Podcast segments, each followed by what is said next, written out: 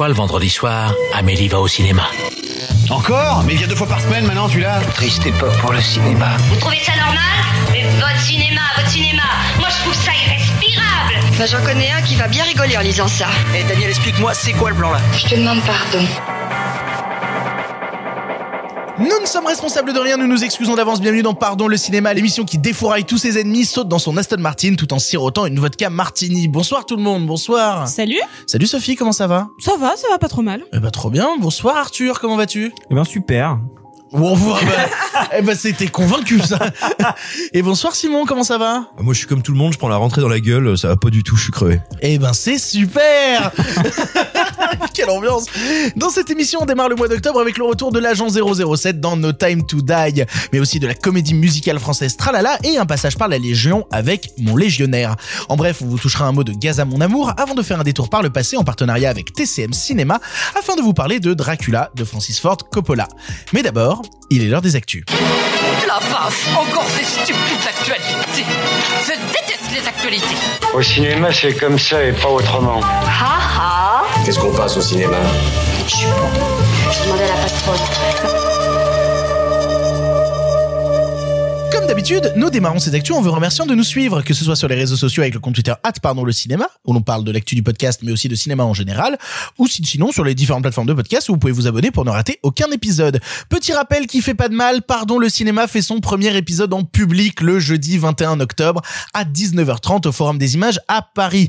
Si vous avez envie de vivre un épisode de Pardon le cinéma en vrai, avec des surprises, de la sueur et tout ce qui s'ensuit, prenez vite vos places, le lien est en description de ce podcast, mais aussi sur notre compte Twitter. La semaine dernière, je vous disais que nous avions vendu la moitié des places. Et ben, cela continue puisque nous avons maintenant atteint la jauge à trois quarts. Voilà, trois quarts des places ont été vendues. Du coup, euh, bah, euh, maniez-vous. En fait, les, les chances d'y être diminuent à vue d'œil. Courez prendre votre billet. Jeudi 21 octobre, 19h30 au Forum des Images à Paris. On vous y attend. Qui plus est, pardon, le cinéma sort aussi un livre sans film que tu n'as pas vu mais que tu vas adorer. Un livre regroupant toutes nos passions et envies de cinéma plus éclectiques les unes que les autres. Il est actuellement dans le top des précommandes de beaucoup de sites et on vous remercie beaucoup. Continuez de faire péter les stats, c'est un vrai plaisir. Il sera disponible en ligne mais aussi en librairie en vrai le 28 octobre. Vous pouvez déjà le précommander en suivant le lien en description. Et si jamais vous voulez l'avoir à tout prix une semaine avant sa sortie, le 21 octobre, eh bah, euh, venez à l'événement public qu'on fait au Forum des Images. Il sera dispo en vente là-bas. Raison de plus pour Quand venir ça, nous voir. Victor Le 21 octobre. Mais c'est dingue. Mais où? Et bah au forum des images. Ouais, Je t'ai pris de court là. hein Bah, J'allais dire le forum des halles, mais non, c'est pas ça, c'est le forum des C'est le images. forum des images, à exactement. 19h30. Euh, 19h30 le jeudi 21 octobre. Épisode en public. Il y a des surprises. Il y aura ma mère. Il y aura ma mère aussi. Et ben voilà. Euh, voilà, c'est ça les deux surprises, c'est qu'il y aura nos darons, Sophie, c'est super. Encore une fois, tous les liens sont en description, venez nombreux acheter le livre, des bisous sur vos truffes. Cette semaine, pas beaucoup d'actualités pour Pardon le cinéma, seulement trois actus random, complètement random que j'ai sélectionné un peu au pif. Vous allez voir, ça va être formidable, mais je suis sûr qu'on a des choses très intéressantes dire. Tout d'abord, Joaquin Phoenix a annoncé qu'il était toujours partant pour faire un Joker 2 et pense qu'il y a encore beaucoup de choses à raconter avec son personnage. Je suis désolé, moi en lisant la news, le premier truc que je me suis dit, c'est mais est-ce qu'on a vraiment envie de voir ça? Est-ce qu'on a envie de voir Joker 2 et, alors sans aucune remarque de qualité du film, parce que personnellement j'aime beaucoup le premier film Joker. Je trouve que il y a des choses très puissantes et très intéressantes sur la mort du rêve américain à l'intérieur, des choses que je trouve passionnantes. Mais quand ça a été raconté dans un premier opus, il y a un intérêt à le raconter une deuxième fois? Écoute, euh, le film a été globalement très apprécié, très regardé. Hein, il est quand même allé taper le, le milliard, euh, le milliard de recettes euh, au box-office international. Et puis c'est un succès public et critique, C'est plus, oui. plus, plus, euh, mine de rien le, le festival de Berlin. Donc euh, Absolument. Ah non, attends, c'était Venise. C'était Venise, Venise. absolument. C'était Venise. Il a eu l'ours de, il a eu euh, L'ours de- d'or. Oui, oui, l'ours. euh, non, le lion d'or. Le lion C'est d'or. L'ours c'est Berlin, justement. L'ours et Berlin. Il a eu le lion d'or. tout dans cette émission, les ours et les lions. Bon, il a eu la palme de Venise, quoi. Et euh, bref. Euh, ce que je veux dire, c'est que, à mon avis, quand tu, tu vois, quand tu regardes tes petites lignes comptables et tu vois, oh, un milliard. Oh, si, j'ai des trucs à dire. Ça rend bavard, le milliard. Et puis, n'oublions pas non plus euh, que euh, le, le précédent film, le premier, avait été quand même accueilli lors de son annonce avec ce qu'on pourrait appeler un scepticisme assez violent. Lorsque les premières photos étaient sorties, ce qui en général est le signe d'un bon film, les fans s'étaient mis à hurler, genre, c'est pas mon Joker! On dirait un clown! Bah oui, connard. Et, euh, et euh, donc voilà. Mais ce que je veux dire, si tu veux, c'est que oui, moi aussi, je très franchement, c'est pas une annonce qui m'intéresse ou qui m'excite. Pour autant, j'avais été plutôt agréablement surpris par le premier, donc euh, loin de moi l'idée de de, de, le- de le vomir euh, préalablement. Oui, mais après toute la question, c'est y a-t-il encore des choses à raconter, à tirer? En fait, j'ai l'impression que le personnage a une trajectoire dans le film qui n'a pas grand intérêt à être poursuivi, euh, on ne peut plus quoi. Bah, alors, petit 1, c'est toujours toi, Victor, qui dit que les deux sont toujours mieux que le 1. Oui, c'est pas faux. Alors, cette, Mais cette- dans le cas de trilogie, très souvent. Eh ben, qui dit que ce sera pas une trilogie Oh, le milliard, rassure-toi, ils en feront un troisième. Ils, ils en feront neuf. Euh, non, mais c'est euh, en fait moi ce qui me gêne, c'est qu'en effet la ligne narrative pour moi est d'un film unique et c'est notamment la même que euh, La valse des pantins, euh, qui qui pour moi est un immense film de Scorsese et c'est la même narration, donc j'ai en fait j'aurais pas envie de voir la suite. Perso, ça m'intéresse pas. Je préfère que ce soit un, un discours clos. Mais après, euh, on- encore une fois, comme le disait Simon, on peut s'attendre à une bonne surprise. On sait jamais. Bah, si ce n'est que, quand même, pour rejoindre ce que vous dites, la- le premier Joker se termine très bien. La fin, elle est super, elle se suffit à elle-même. Il y a une scène euh, à l'hôpital Mhm. qui est très bien et ça se suffit. Et en plus, s'il y a une suite, ça veut dire que ça implique forcément que c'est un moment où il a tourné et en fait, c'est pas intéressant. Ce qui est intéressant, c'est voir le parcours du personnage. Une fois qu'il a tourné en méchant, euh, bon, quel intérêt il y a En fait, j'ai peur que ça devienne tout de suite un film beaucoup plus fade ou qui ressemble beaucoup plus à ce qu'on a pu voir auparavant. Bah disons ouais voilà c'est ça le Joker euh, qui, qui fait le mal on le connaît. La naissance du mal c'est un sujet que je trouve bien plus intéressant à traiter c'est vrai. Oui, puis il y a enfin peut-être une dernière chose quand même qui fait que effectivement on peut s'agacer un peu de cette annonce, c'est que une partie importante de la curiosité autour du film venait du fait que son réalisateur euh, avait annoncé que ce serait un one shot, un film unique. Au passage, on peut se dire quand même il y a quelque chose d'absolument triste et désolant à ce que devienne un argument promotionnel le fait que tu transformes pas une œuvre en projet sériel et que tu dises non promis c'est un film. Et oui, c'est un petit peu triste de les voir dire bon alors c'est un film mais j'ai pas tout raconté. En fait, ce sera un film en plusieurs parties. Bah, tu sais, c'est eux qui ont été désarçonnés par le succès. Euh, Tu sais, c'est un peu comme actuellement, il y a euh, la série Squid Game, euh, dont on vous parlera pas, vu que c'est une série qu'on s'appelle pas, pardon, les séries, mais euh, que j'ai trouvé plutôt pas mal. Eh, on a parlé de Euh, Snowpiercer. Hein, au bout d'un moment, tout est, possible dans cette émission. Squid Restez Game, c'est, Squid Game, c'est trop long, mais c'est sympa.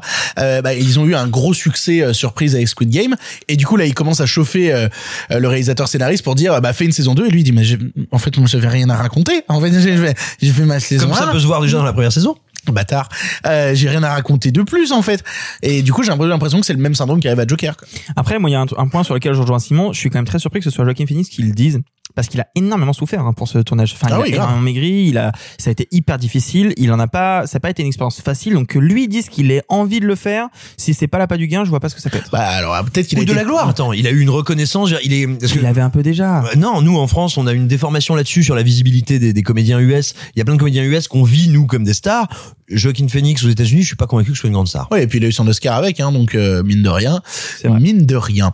Deuxièmement, on parle de box-office américain du coup, et notamment celui de Titane de Julia Ducournau, meilleur démarrage aux US depuis 17 ans pour un film ayant gagné la Palme d'Or. Euh, il y a 17 ans, c'était euh, un film américain, donc euh, le film de Michael Moore, Fahrenheit 9/11, mais aussi le meilleur démarrage pour un film français aux États-Unis depuis bientôt 15 ans. J'ai vu des gens sur les réseaux sociaux, euh, des comptes Twitter euh, que je ne citerai pas, mais qui sont vraiment pas très bien et qui commencent par destination et qui se terminent par ciné, euh, euh, publier, enfin raconter des, des, des choses comme quoi, euh, oui, c'est la grosse plantade pour Titan. Bah oui. Euh, bah, non, mais en, en termes de distribution, il a été distribué sur un tout petit secteur, à savoir Non. 500 salles. Ah non, contrairement, euh, contrairement, C'est euh, énorme pour le, pour le énorme. prototype de film qu'il est. C'est monstrueux. Ah ouais. C'est monstrueux. Oui, mais les chiffres qu'il fait du coup sont raccords. Meilleur Non, démarrage justement, français ils sont depuis 15 minables. ans. Ah non, mais parce qu'il a, en gros, Il faut si- mettre les trucs en perspective au bout d'un Ah bah moment. justement, si on les met en perspective, c'est c'est un- une trachade absolue. Euh, il a les plus le plus gros démarrage. Déjà, on va voir si ça se maintient parce que le démarrage c'est quand même pas grand chose. Enfin, tu vois, c'est un moment très bref dans la vie d'un film, le démarrage. Il a ce gros démarrage parce qu'effectivement, il bénéficie d'un parc de salles énorme pour un film à réessayer, mais énorme. D'habitude, la stratégie traditionnelle, on va dire, pour un film, pour ce type, ce prototype-là de film, c'est sortir sur 3-4 salles, puis la semaine suivante ou deux semaines après sur 10, puis sur 20, puis sur 30, pour vraiment faire monter un désir et avoir des salles pleines au début. Là, actuellement, t'as 500 salles qui sont toutes vides, mais qui, effectivement, toutes cumulées, en valeur absolue, font un plus gros chiffre. Mais pour Néon, pour le distributeur américain, c'est une catastrophe, cette opération. D'accord. Alors que moi, j'y voyais plutôt dans justement ces chiffres-là une certaine volonté et une certaine réussite de l'export du genre français aux États-Unis. Euh, bah, dis-toi que c'est une euh, réussite en valeur absolue, mais que c'est des salles vides. J'ai vu pas mal de fois sur euh, notamment TikTok ou sur Instagram des Américains, surtout euh, des, des jeunes Américains, se filmer ou faire des réactions face à des films euh, gore, trash ou sexuellement provoquants français. Notamment, il y avait eu un énorme thread sur des gens qui se filmaient en train de regarder Love de Gaspard Noé sur Netflix en mode Oh mon dieu, mais les Français, vous êtes trop ouf Et en fait, je me suis demandé si... il Vous y avez avait- montré un zizi incroyable. Euh, Non mais alors, c'est vraiment Alors, hilarant. un tout petit peu plus. Mais, ouais, non, non, mais, mais le puritanisme américain, c'est quand même un Mais délire. voilà, exactement. Et c'était assez intéressant de voir des réactions de gens qui avaient euh, bah, entre, euh, j'ai envie de dire, euh, 15 et 25 ans, être complètement choqués devant l'œuvre de Gaspard Noé. Et je me suis demandé s'il n'y avait pas cette même euh, tranche de la population qui allait voir Titan qui ne serait pas allé le voir de base si ça n'avait pas été montré comme la provocation entre guillemets à la française comme l'avait été Love et sur un autre secteur hein.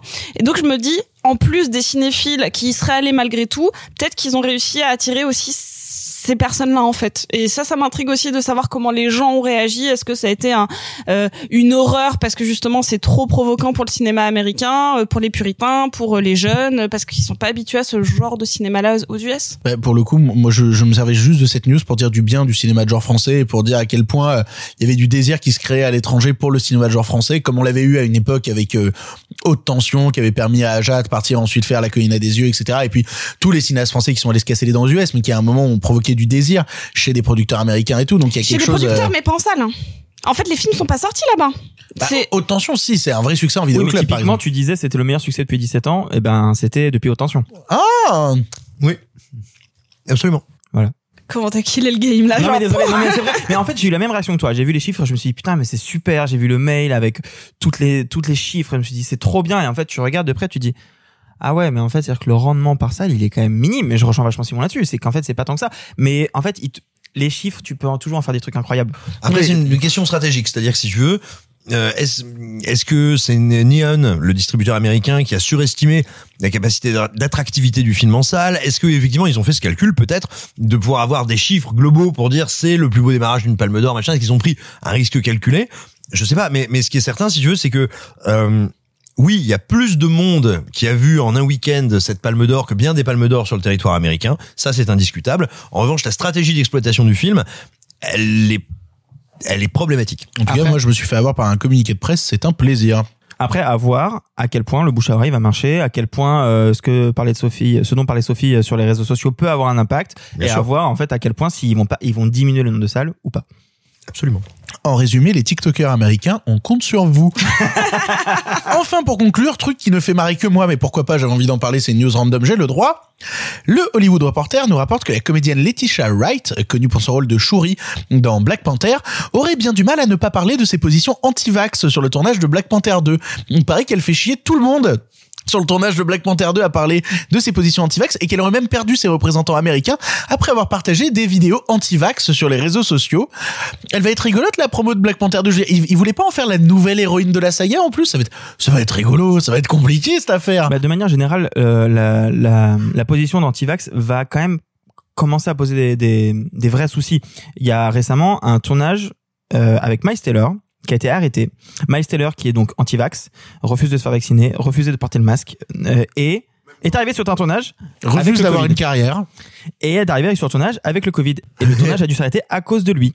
Et tout ça, c'est des infos qu'on commence à avoir et évidemment que ces positions-là vont commencer à poser problème. Alors moi j'aimerais qu'on ne s'acharne pas sur Miles Teller parce qu'on sait quand même au moins depuis une interview et un portrait euh, euh, intéressant dans Esquire si ma mémoire est bonne, on sait qu'il est bête et, et voilà. Il faut je veux dire un peu de compassion. Euh, tu aurais son visage et son cerveau, tu ferais probablement les mêmes bêtises. C'était quoi son portrait dans Esquire? Il a dit quoi non? Euh, bah, tu sais, c'est le, tu sais, quand tu as une, une interview qui doit donner lieu, justement, pas exactement à un entretien, question-réponse, mais vraiment à un portrait. Et tu sens la, la journaliste, euh, de mémoire, hein, non seulement je parle de mémoire et en plus, euh, donc inexact et puis traduite, en gros, le portrait, c'est, on aime bien Miles Teller, mais c'est vraiment une pine. Et, Oh là là. Et c'est compliqué, quoi. Mais de la, donc tu vois, Miles Taylor, euh, Laetitia Wright, on va, il va y en avoir d'autres. Et ça va être une position compliquée à tenir parce qu'on sait que les tournages, c'est quand même une masse de personnes très conséquente. On sait que forcément, ça amène à des problématiques de gestion sanitaire hyper compliquées. Euh, je pense que ça va être très compliqué. Après, si Disney veut en faire sa future Black Panther, quelle est ses positions là ou pas, ils vont avoir besoin d'elle. Oui, bah, alors, alors, euh, parce qu'il il va se poser en fait la même histoire qu'avec euh, Shang-Chi en fait. Avec Gina Carano, tout ça. Euh, oui, oui, ou même quand ils ont viré euh, dans le Mandalorian. Oui, euh, alors, Gina Carano. euh, a pas du tout la même position. Euh, dans dans Mandalorian, c'est un second rôle dont on peut totalement Bah, se passer. pour l'instant, elle est Là, toujours un second rôle, hein. de. Bah non, parce qu'elle est plus. Bah, elle est toujours un second rôle, hein. Le film Oui. est pas fini, le tournage est pas fini, Oui, mais, il est euh, pas sorti. Et tu sais, si- s'ils ont pu, à quoi, quatre semaines de la fin du tournage, retourner solo, je pense qu'ils peuvent dire, ah, on a bien réfléchi, euh, euh, Siri, Siri, finalement, c'est juste une voix de téléphone. Ah, pas mal. J'ai trouvé le- l'article d'Esquire et il y a un deuxième paragraphe qui commence à- par So yeah, he's kind of a dick. Ah, voilà, je vous ai pas menti, hein. Euh, Est-ce que tu peux nous le traduire pour nos pour les non anglophones qui nous écoutent? Ah, vas-y, tra- Ah traduis Dick. Oh là là, c'est quand même une tub. Voilà, exactement. Bon, allez, attaquons les films du présent et le gros événement de la semaine, vous le savez, c'est le retour de ce monsieur qui tire sur tout le monde et qui est beau gosse, qui drague les meufs, qui part avec ta zouze et tout va très bien à la fin. Nous vous parlons tout de suite de Je tire 007. sur personne. Oh, Simon Rio. Nous vous parlons tout de suite de 007, No Time to Die. Ok.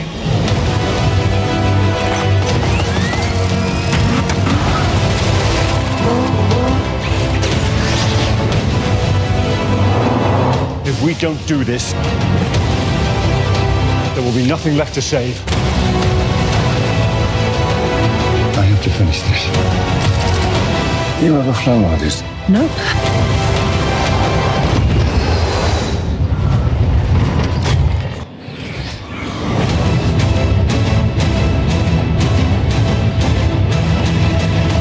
To Die est le dernier long métrage de l'ère Daniel Craig en interprète du fameux Agent 07, James Bond 07, Agent 007 s'il vous plaît. Ici on reprend d'où le précédent opus s'était arrêté, Spectre, euh, avec un James Bond loin des services secrets, coulant des jours heureux au bord de la mer. Mais sa tranquillité sera de courte durée quand son vieil ami Félix de la CIA lui demande de l'aide pour retrouver un scientifique disparu en possession d'une arme biologique qui, utilisée à mauvais escient, pourrait détruire l'humanité. Je vais commencer sur euh, No Time to Die et euh, j'aimerais commencer déjà en vous expliquant déjà d'où d'où je parle. C'est que moi je suis vraiment pas un passionné euh, des films précédents Daniel Craig et c'est des films qui m'ont jamais trop intéressé parce que notamment les films Pierce Brosnan à l'ép- à l'époque de ma génération en tout cas il y avait un truc trop trop CGI-esque horrible que j'avais pas du tout envie de regarder et je me suis intéressé aux films par exemple avec Sean Connery beaucoup plus récemment où j'ai pris du plaisir sur certains tu vois Je- j'en suis un peu dans ce rapport là pour moi mon James Bond ça reste Daniel Craig parce que c'est le James Bond avec lequel j'ai grandi mine de rien quand Casino Royale est sorti j'avais 12 ans. Donc il y a eu ce truc euh, bah oui je suis désolé Simon hein, c'est au bout d'un moment euh, voilà hein. Euh, donc il y a eu ce truc mine de rien du fait de grandir avec un personnage et de voir ce James Bond évoluer et arriver à un moment dans ma vie. Et donc du coup Casino Royale à l'époque a été un parpaing dans ma face euh, parpaing qui a très très vite disparu quand il agi de Quantum of Solace bon, qui est un film malade on le sait qui a été tourné en grande partie sans scénario. Il y a des vrais problèmes de, de production mine de rien sur Quantum of Solace qui sont extrêmement complexes. Est arrivé Skyfall qui est devenu instantanément je pense un- dans le top 100 de mes films préférés de tous les temps Skyfall a un truc euh, que je trouve d'une magie d'une magie visuelle surtout servi par la photo de Dickens qui est absolument formidable qui crée tout un lore autour du personnage de James Bond qui avait été assez peu exploité. Mine de rien le passé du personnage de James Bond toujours un truc qui avait été euh, un peu esquissé mais jamais véritablement développé jusqu'à retrouver le manoir en question. Bref il y a des choses que j'aime beaucoup. Euh, le soufflet est retombé quand il s'agit de Spectre parce que bah, j'étais heureux de découvrir l'organisation Spectre et triste de voir qu'elle a été développée à la piste et qu'après une très bonne scène d'intro il y avait plus rien dans le film. Donc j'arrivais devant No Time to Die un peu avec des fourches parce que je me disais déjà il faut conclure et on sait la difficulté que c'est que de conclure une saga mine de rien, arriver à la conclusion, on sait que tu crées nécessairement auprès de beaucoup de la déception parce que tous se sont attendus à une certaine fin pour le personnage ou même, euh, bah, on l'a vu avec plein de séries qui ont déçu avec des épisodes finaux. On citera pas des exemples assez évidents comme euh, Game of Thrones à une époque où la saison finale a fait énormément débat pendant très très très longtemps. Bref, conclure, c'est compliqué. Et du coup, quand oula, et tout le monde a ri à cette phrase. J'ai moment, faut y réalisé, aller, Victor. j'ai réalisé après ce que toute l'intensité de son trait. Conclure des fois, c'est compliqué. Du coup arrive No Time to Die qui a déjà la grosse difficulté qui est de se servir de l'héritage de Spectre, de l'héritage d'une saga entière, mais surtout de l'héritage qu'a laissé Spectre. Et on sait que ça a laissé un peu euh, pas grand chose. Alors le vrai avantage c'est que déjà euh, on retrouve à la réalisation un nouveau réalisateur puisque le film est pris à bras le corps par Kari Fukunaga dont j'aime pas mal le travail pour être très honnête avec vous. Moi j'avais déjà beaucoup aimé le film qu'il avait fait Beast of the Nation, un des premiers Netflix originals euh, pour le coup qui était assez passionnant et, si jamais vous n'avez jamais vu ce film Beast of the Nation c'est disponible sur Netflix un de leurs une de leurs premières productions c'est à voir c'est important. Et puis surtout bah il avait réalisé mine de rien la saison 1 de True Detective dont tout le monde se rappelle euh, la mise en scène de certaines scènes notamment d'un fameux plan séquence etc etc etc bref Kari Fukunaga il maîtrise pas mal sa caméra. Et c'est le premier constat quand tu regardes No Time to Die il y a de la maîtrise il y a de la mise en scène. Notamment sur les scènes d'action il y a un travail de découpage qui qui personnellement me parle beaucoup parce qu'on n'est pas justement dans toute une mouvance de divertissement contemporain qui vont utiliser le surcut en permanence. Et là, Kari Fukunaga décide de laisser vivre l'action à de nombreuses reprises, nous faisant même à un instant un plan séquence, faux plan séquence, pas vraiment plan séquence, mais plan séquence un petit peu dans un bunker, qui fait plutôt plaisir. Et mine de rien, il sait gérer l'espace, il sait gérer même la présence du méchant dans une scène d'intro que j'aime beaucoup en forêt, où on a la première apparition d'un Rami Malek masqué. Je trouve qu'il y a une sorte de boogeyman qui se déplace autour de cette maison, qui est plutôt intéressant. Donc déjà, en termes de mise en scène et en termes de filmage, de pur filmage, je suis plutôt intéressé par ce que fait le film. Et je me dis, ok, ils ont pas refilé ça à Joel Clodo, il y a quelque chose qui se passe. Après, toute la question est de comment on développe l'histoire et comment on développe ce personnage et comment on apporte des nouveaux ressorts scénaristiques. Le personnage de Rami Malek, est-ce qu'il est? Soyons très très honnêtes, euh, il manque de développement à plein d'instants, mais au moins il est bien interprété par un Rami Malek qu'on sait euh, par instant euh, mauvais comme une quichasse. Bonjour Bohemian Rhapsody.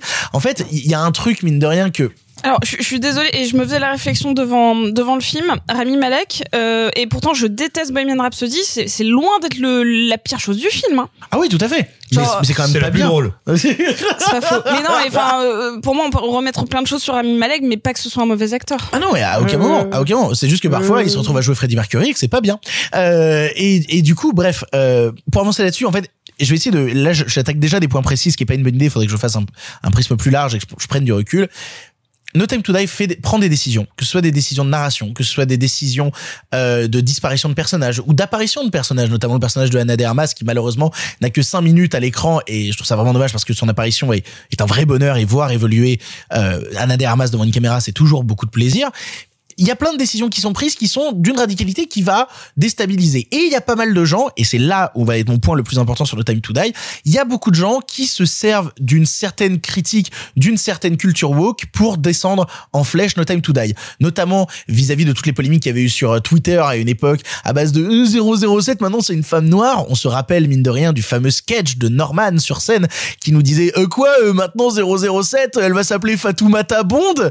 Euh, c'était horrible, c'était l'enfer, ça donnait envie de gerber. T'es obligé de le rappeler. Euh, non, non, non, mais surtout, le- film évacue ça très rapidement. En fait, dès, dès les 20 premières minutes, le film évacue ce problème-là et en fait un ressort de narration qui va être intéressant sur une certaine compétition entre les deux. Je trouve ça plutôt malin et, et plutôt, euh, plutôt assez ludique dans la manière dont c'est fait. Et surtout, bah, il y a un truc, moi j'ai vu passer une critique et je suis désolé, je déteste taper euh, sur les autres critiques, mais celle-là vraiment m'a révulsé, euh, qui se permet de titrer James Bond au pays du Wokistan.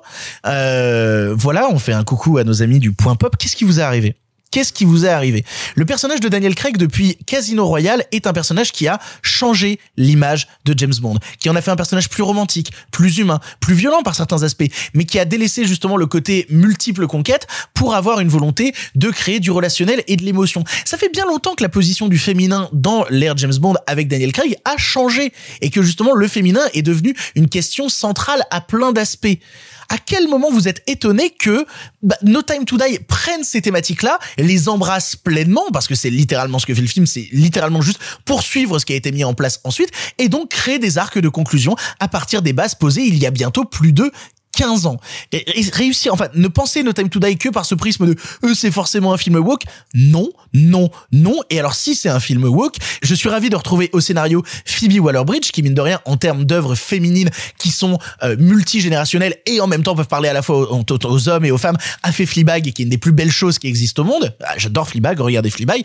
Bref, avoir mine de rien des bouts d'écriture qui nous rappellent le talent de Phoebe Waller-Bridge et les trucs un peu caustiques de Phoebe Waller-Bridge et la manière qu'elle a d'apporter le féminin dans des œuvres, ne serait-ce que dans Killing Eve ou dans Fleabag, je trouve ça passionnant. Bref, No Time to Die, on va avoir l'occasion de revenir dessus et d'en parler plus en détail. Je suis désolé, je me suis beaucoup épanché. J'avais surtout envie de euh, d'attaquer ce prisme-là parce que ça me rend un peu fou en fait de voir réduit James Bond à un truc de c'est nul parce que c'est woke. Si vous résumez James Bond à ça, c'est quand même des sacrés Après, on peut parler cinéma, on peut parler mise en scène, on peut parler filmage. Et là, je trouve qu'en termes de mise en scène et de filmage, le film est difficilement attaquable. En termes de narration, je pense qu'il y a toujours des choses à redire et je pense que notamment Simon Rio a des choses à redire là-dessus. Non, j'ai plein de choses à redire. tu évoquais euh, l'emploi l'emploi du vocable woke. Rappelons que personne ne s'est jamais revendiqué woke à ma connaissance et que les personnes qui l'utilisent le l'emploient pour désigner ce qui n'est pas nazi. Donc ça veut pas dire grand chose.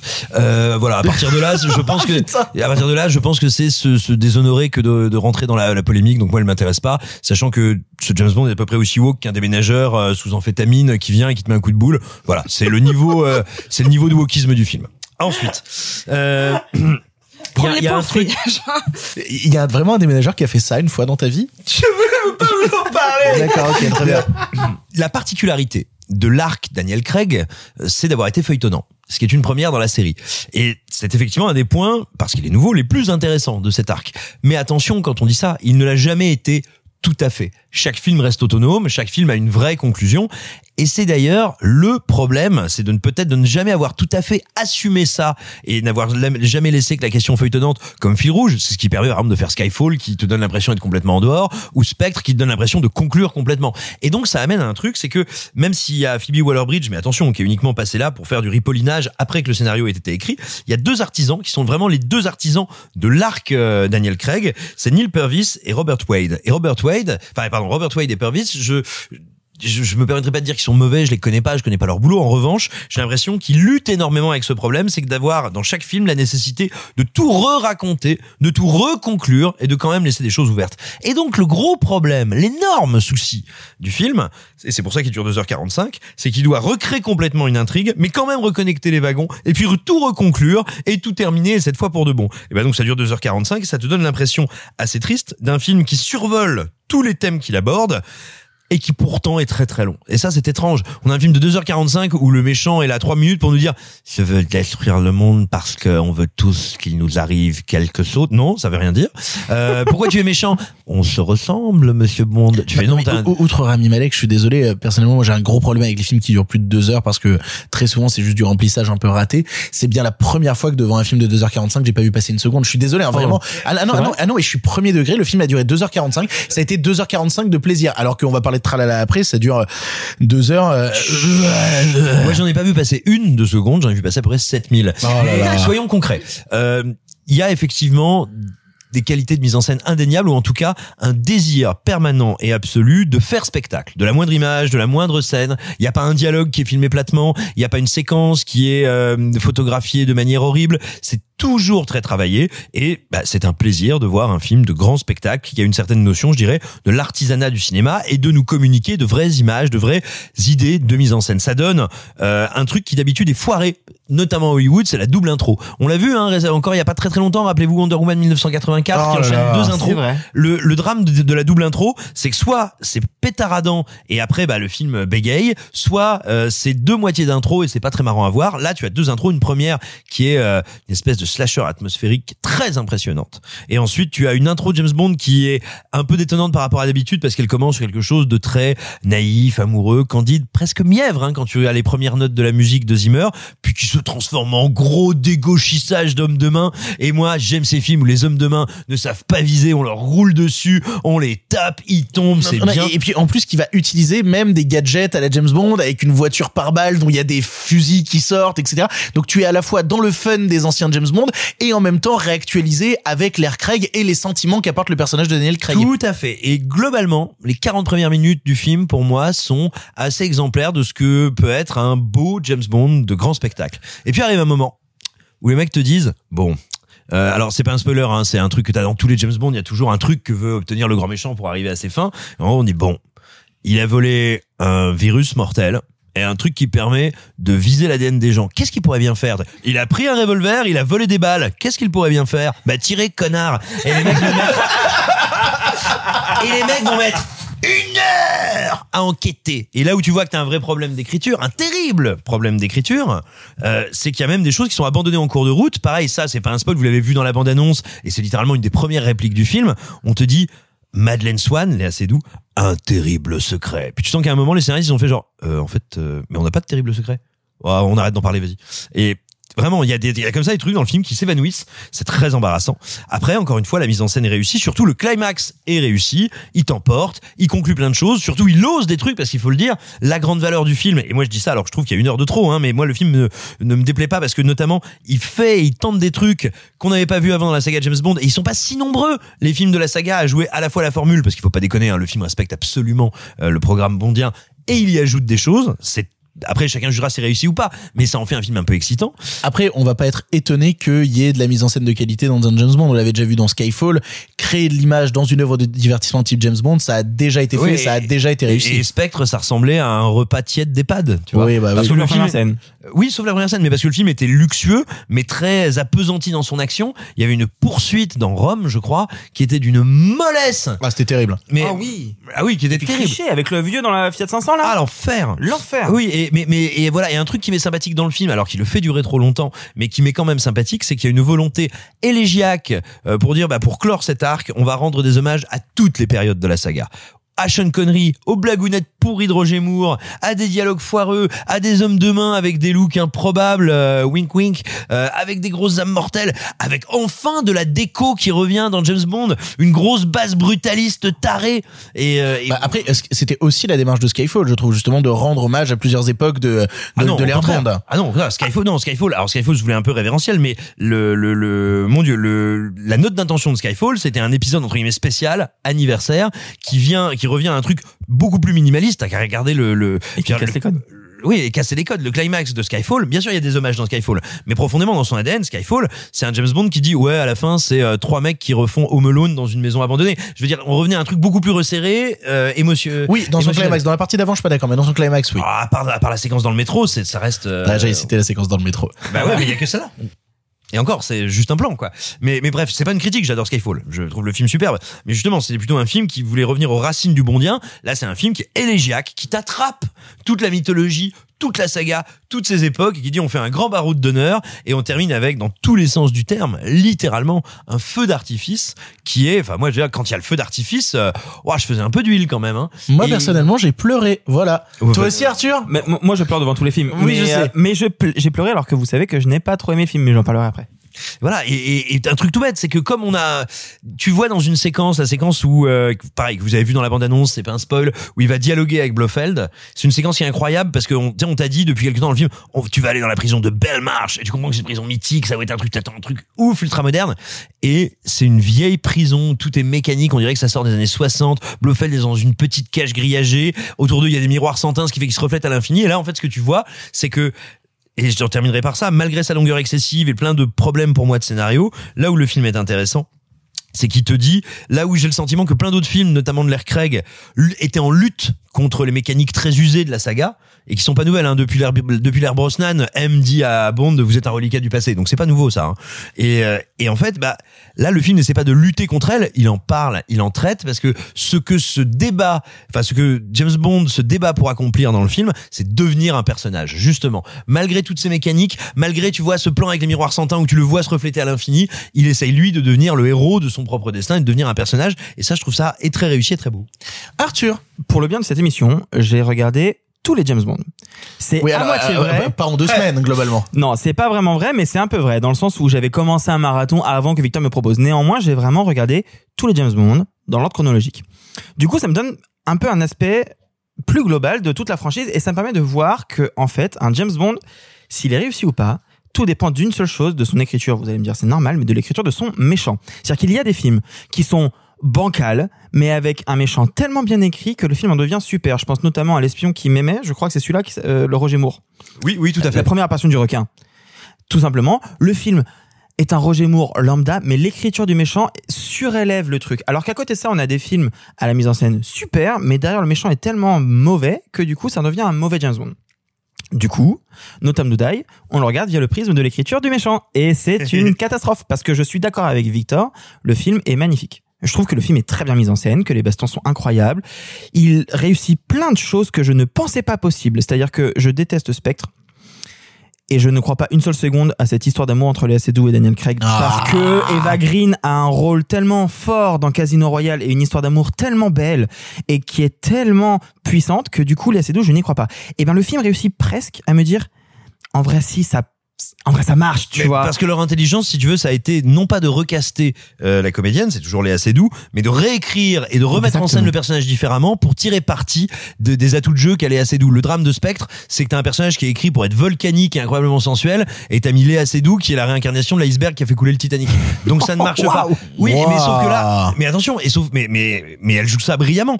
Sauf que là, du coup, le film enfin, je veux dire, euh, euh, No Time to Die, Mourir peut attendre, est écrit pour en faire un personnage mystérieux, maudit par essence. Et du coup, ça fonctionne. Et ça marche. La scène où elle réapparaît dans le chalet en haut de l'escalier, la scène est splendide et elle, elle est magnétique. Exactement. En fait, de manière générale, dans tout le film, elle, elle est parfaite. Et cette histoire d'amour, elle fonctionne. Ce qui est quand même pas donné et il faut quand même le reconnaître. Et au-delà de ça, donc effectivement, euh, il y a plein de choses qui fonctionnent. Moi, je reconnais avoir été un peu déçu du traitement des personnages féminins. J'entendais beaucoup de la réécriture de Phoebe Waller-Bridge et en fait, Lashana Lynch, je suis un peu déçu de ce ressort comique de euh, non, c'est moi 07, euh, tu l'auras pas et en fait à la fin fait non. Je trouvais ça assez maladroit. Et le principal défaut du film, en fait, c'est qu'il n'exploite pas du tout Anna de Armas, qui est le meilleur personnage de très très loin. Euh, c'est quand même le personnage féminin le moins bien développé, je pense. hein. Eh ben, Parce que Anna oui. de Armas, quand elle apparaît, c'est elle a un truc- Bonjour, je suis cruche, je suis Non, un peu bête, eh ben, j'ai répété pour ma mission, je sais me taper. Non, je Au revoir. C'est Non, quand même justement, le a- personnage féminin le plus cruche du film. Non, justement, il y a une idée qui est canon avec Anna de Hermas, c'est que tu ne, enfin, avec son personnage, c'est que tu ne peux à aucun moment arrêter. Est-ce qu'elle se fout résolument de sa gueule du début à la fin, ou est-ce que, effectivement, c'est une candide qui a de la chance? Exactement. Mais tu ne peux jamais trancher. C'est pas qu'elle est vraiment écrite comme une cruche, hein, mais euh, Moi, je trouve pas. Moi, je trouve que le moment avec Anna de Armas est globalement la meilleure scène du film. Et je trouve qu'il y a plein de choses qui sont très réussies. J'ai été évidemment très ému. Bah, J'ai pleuré. Il y a pas de souci. Le problème que j'ai, c'est l'écriture de ce Rami Malek. Déjà, on va même pas parler de l'incarnation pour l'instant, juste l'écriture. On nous le présente comme un personnage qui a une histoire, qui est liée à quelqu'un de l'intrigue. Oh, tu, Qui- peux, oh, tu peux le dire, c'est la scène d'intro. Bah, bah, la, la scène d'intro, c'est euh, toute la famille de Rami Malek a été assassinée par Spectre. Et voilà. scène d'intro qui est annoncée dans Spectre, dans un dialogue, lorsque James Bond remarque qu'elle sait utiliser les armes, et il fait, mais je n'ai rien à vous apprendre, et, et elle lui dit, rappelle-toi, Euh, le, le revolver sous le lavabo euh, à côté de la bouteille elle de, de un homme est venu tuer mon père chez moi et il n'a trouvé que ma mère et moi et euh, moi je savais qu'il y avait un revolver sous le lavabo. Donc là-dessus, en fait, la scène d'intro, moi j'ai trouvé super. Déjà parce qu'en vrai, pour avoir vu les 24 précédents, c'est la première fois qu'on a un Bond qui commence sur une scène d'intro qui ne parle pas de Bond. C'est la première fois. Donc déjà en soi, tu te dis pourquoi pas. Et derrière, d'ailleurs, Rami Malek est plutôt bien dans cette scène. Et j'aime bien cette, cette idée de vengeance. Le problème, c'est c'est quoi le plan derrière Enfin, d'où Quelles sont les motivations? On ne sait pas. Pourquoi il fait ça? On ne sait. On comprend pas. Il y a rien qui n'est expliqué. veut qu'il nous arrive quelque C'est extrêmement maladroit, voire mauvais dans son écriture. C'est une forme de reproduction de la violence. C'est, on Non. peut le voir par ce prisme-là. franchement non. Bah si, en vrai, c'est c'est la volonté en tout cas. Je dis pas que ça marche, je dis que c'est la volonté. Moi, j'ai trouvé que c'était vraiment mauvais et du coup, à aucun moment j'ai pu sentir une espèce de tension à ce niveau-là. T'avais juste un James Bond qui faisait une enquête sur un mec, on sait pas trop pourquoi, comme les vieux James Bond en soi. Comme les vieux James Bond. Le problème, c'est qu'on est dans une ère Craig, comme vous le disiez, où on a eu une écriture qui était sublime, où on a eu un Casino Royale avec un Mads Mikkelsen incroyable et très bien écrit. On a eu un Skyfall avec Javier Bardem qui est le meilleur vilain de la franchise et qui était très bien écrit. Et je suis désolé, mais il est mal interprété. Moi, j'aime Oh beaucoup. là là. Non, je suis désolé. J'aime beaucoup Mr. Robot, mais je ne suis pas convaincu que Rami Malek soit un bon acteur. Alors ça, ça, par contre, il y a un vrai débat là-dessus. sur Est-ce que je- Rami Malek est un bon en fait, comédien est-ce que Rami Malek sait jouer autre chose que l'homme euh, fade qui sait euh, pas trop quoi penser En fait, j'ai vu Papillon par exemple. Eh ben, euh, Papillon, c'est compliqué, tu vois. alors, euh, je, je sais, je sais pas si il tu reste as au niveau chenille. hein. Je sais pas si t'as déjà eu l'occasion d'interviewer Rami Malek, mais mais ah deux fois. Ouais. Bah, bah, voilà, bah, pour l'avoir interviewé, il est un peu comme ça dans la vraie vie. Exactement. Et du coup, quand on lui colle un rôle où un méchant James Bond, ça peut être quelqu'un d'extrêmement charismatique. Enfin, alors je viens de les citer, mais Mads Mikkelsen, euh, Javier Bardem, bon, tu vois, on peut on peut faire difficilement moins charismatique que. Là, t'as Rami Malek qui parle pas beaucoup, qui a un- créé un espèce d'accent bizarre qui vient de on ne sait où et c'est fait exprès, Ah, mais qui du me coup. semble plus un défaut d'élocution de, de- des suites Eh ben de ses non, blessures eh ben, qu'un accent. que justement je l'ai interviewé, il m'expliquait qu'en fait il a fait exprès de créer un accent qui mélange de plein de trucs pour qu'on sache pas d'où il vient. Ah, d'accord. non, il y a plein de choses qui ne vont pas. Oui, mais ça en fait un personnage un peu volatile, un peu fantomatique, qui, Eh ben, je trouve qui pas. volette au-dessus de l'intrigue et Mais tout. il Moi, mais moi, moi, moi, la scène, il y a une scène, il y a un plan en tout cas où je trouve que il a pas grand chose à faire, mais juste en termes d'existence, vu qu'il a construit du mystère de fou tout le long du long métrage, bah, quand il apparaît dans cette scène-là, moi, il m'angoisse. C'est, il y a un plan où il a euh, kidnappé un enfant et Oui. où le- un personnage rentre et le trouve juste lui assis avec l'enfant. Il y a Oh. un truc dans cette vision et personnellement dans la manière dont le cadre est construit et dans ce truc-là où je fais, vu que le personnage est imprévisible dans toutes les situations, le voir dans cette euh, construction-là, ça m'a mis mal et j'ai fait, ok, là, je crois dans ton méchant et je crois dans la possibilité qu'il crée du mal. Ah bah, puis le film te sous-entend quand même très clairement qu'il est pédophile. Donc euh, Donc t'as donc t'as du malaise effe- effectivement à cette scène. Mais je te dirais moi il y a un truc qui m'intéresse, alors que je trouve pas totalement assumé, mais que je trouve assez excitant dans le film. En général quand je dis ça, les gens me regardent l'air de dire mais en fait t'es teubé. Euh, mais mais moi je suis assez convaincu. J'ai vraiment l'impression, je suis désolé, hein, le méchant est un milliardaire caché, inconnu du monde, surpuissant, qui veut inoculer à la population mondiale sans qu'elle le sache une maladie bien particulière, enfin un truc un peu bizarre fait de Réflexion sur le sida? Et non, et et il est et il est pédophile, manquerait plus qu'il soit satanique. Ce méchant, tu veux, c'est les c'est les scénaristes de James Bond qui disent, eh, vous savez les Quanon là, votre votre gros délire, la fumée à la bière, c'est juste du méchant de James Bond. En fait, votre Hmm. délire, votre gros délire de complot mondial, c'est du mauvais pulp. Alors ok, mais dans ces cas-là, c'est très mal assumé, c'est très mal fait. Oui, c'est ce que je te disais en préambule. Mais mais moi, quand je vois Rami Malek, je me dis, c'est le méchant version Quanon. Alors moi juste pour conclure, euh, je dirais quand même que malgré tout, donc le troisième arc je trouve raté, je trouve que l'écriture du méchant est ratée, du coup je trouve que le film est mauvais, mais Parce il y a, réussit il y a à une faire. des meilleures scènes d'action du film dans le troisième arc. euh. Moi je trouve pas et Ah oui, la scène où il monte les escaliers et qui se tape avec Oh. tout le monde. Ah. Oh, non. Ah, bah, pour avoir vu des scènes d'action dans les escaliers qui essayaient du plan séquence, genre on peut citer par exemple Blonde euh, il y a quelques années. Je suis désolé, mais ça, ça l'éclate en tout point, tu vois. Non. Moi, en tout cas, Oh. euh, non, non, mais par contre, je lui reconnais cette chose-là, c'est qu'effectivement, il réussit à conclure ces cinq films, ce qui est quand même une première dans l'ère James Bond, qui est quand même une, un truc qui est très bien réussi et qui est très bien fait. Et je trouve, et je rejoins Simon là-dessus, qui réussit très bien l'hommage en faisant ce qui est pour moi le plus beau geste qu'il était possible de faire, en réutilisant le thème de Louis Armstrong dans au, service secret de Sa Majesté, qui est un de mes bonds préférés, celui de George Lazenby quand il a remplacé brièvement Sean Connery, qui est l'épisode où il se marie avec Diana Rigg qui meurt qui est l'un des plus beaux thèmes de toute la franchise, et de le replacer en conclusion, j'ai trouvé que c'était un geste tellement beau que je suis passé de je suis énervé à d'accord, ok, finalement, c'est un, un bond euh, moyen. Il reste- en gros, pour résumer, pour moi, il est moins bien que Skyfall et euh, Casino Royale, mais il est mieux que Quantum of Solace. Je suis tout à fait d'accord avec toi. Voilà. Mais il y a une personne à qui on laisse pas la parole depuis tout à l'heure. Ça fait 25 minutes qu'on parle entre connards là et on va quand même lui laisser la parole s'il vous plaît. Sophie, est-ce que tu as beaucoup de choses à dire toi sur No Time to Die? Non. Voilà. vous comprenez mieux pourquoi on débat entre trois couillons depuis tout à l'heure. Vas-y Sophie. Bah écoutez, je vais commencer par une anecdote bête du coup parce que euh, parce que vraiment, euh, bah un vous avez tout dit et puis j'ai vraiment euh, le film est passé devant mes yeux euh, sans que je ressente ni une once d'émotion, ni d'excitation, ni euh, de je sais pas de joie, enfin rien du tout.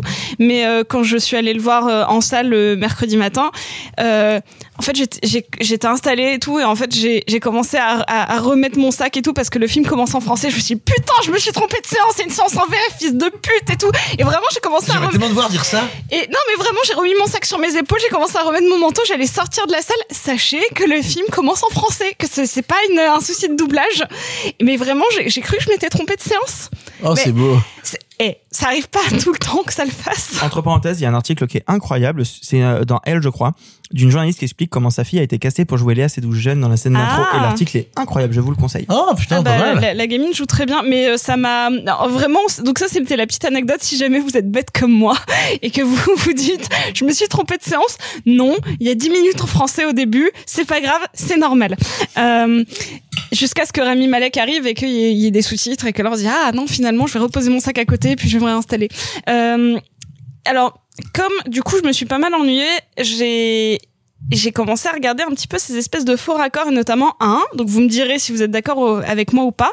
Il y a un truc qui ne marche pas chez moi dans ma tête, sachant que donc la scène d'intro c'est un flashback du passé de Léa Seydoux quand elle est enfant et que donc il y a déjà le personnage de Rami Malek, sachant que les acteurs ont littéralement 4 ans d'écart. Comment c'est possible? Non mais je, je suis désolée, je suis la seule à m'être posé cette question. Non, euh, d'accord, je suis un peu d'accord. non, J'ai il est mystérieux et quasi immortel. Il n'a pas à être daté niveau J'ai âge. une réponse. Son prénom, c'est, c'est très subtil, Lucifer. Donc je pense qu'en fait, c'est, il est, Ah, mais- il est diabolique. Mais ça, mais, mais, mais peu importe. Enfin, en vrai, c'est C'est pas une vraie réponse. c'est- un vrai souci. Il est censé genre être adulte quand elle elle est enfant et quand ils se revoient, et ben ils ont le même âge. Enfin, ça n'a pas de, ça n'a pas de sens. Et en même temps, quand tu vois Rami Malek, est-ce que tu te dis vraiment qu'il est jeune? Bah oui. Bah, je suis désolée, mais oui. Enfin, en tout cas, on se dit pas, euh, oh mon dieu, Rami Malek pouvait être adulte quand Léa Seydoux était enfant. Il y a personne qui se dit ça, jamais. Enfin, je, désolée, encore une fois, c'est des détails parce que j'ai pas grand chose à dire sur le film. Dans la scène d'intro, il a un masque. hein. C'est ce que j'allais dire. Donc on voit pas donc son visage, peut-être qu'il est ça- censé avoir 20 ans et ensuite 40. Mais, mais, Mais ou même 15, tu vois, c'est un ado fou qui vient se Mais venger. pas Et du- puis en plus, il est brûlé, donc en plus, on peut tricher là-dessus. Non, mais je suis un peu d'accord avec toi, hein, c'est un peu bizarre, Ah non, mais en je- vrai, on, si on si on va chercher un peu euh, la mais c'est crotasse, pas on peut trouver. C'est pas parce qu'il est masqué au début, il agit dans- quand même comme que un tu fais le adulte. samedi soir, tu vas chercher la crotasse. Exactement. Tu trouves Non, et puis il y a des photos de lui enfant que tu, tu comprends à peu près son âge à lui, qui est complètement bah, à peu près celui à elle. Enfin bref, il y a des trucs qui marchent pas pour moi en termes de, de cast, du coup. Parce que sinon, il suffisait soit de prendre deux acteurs différents, soit de la- l'agencer différemment, mais là, ça marche pas. Donc en fait, je suis partie avec ce, ce, ce postulat-là qui ne m'a pas lâché du film.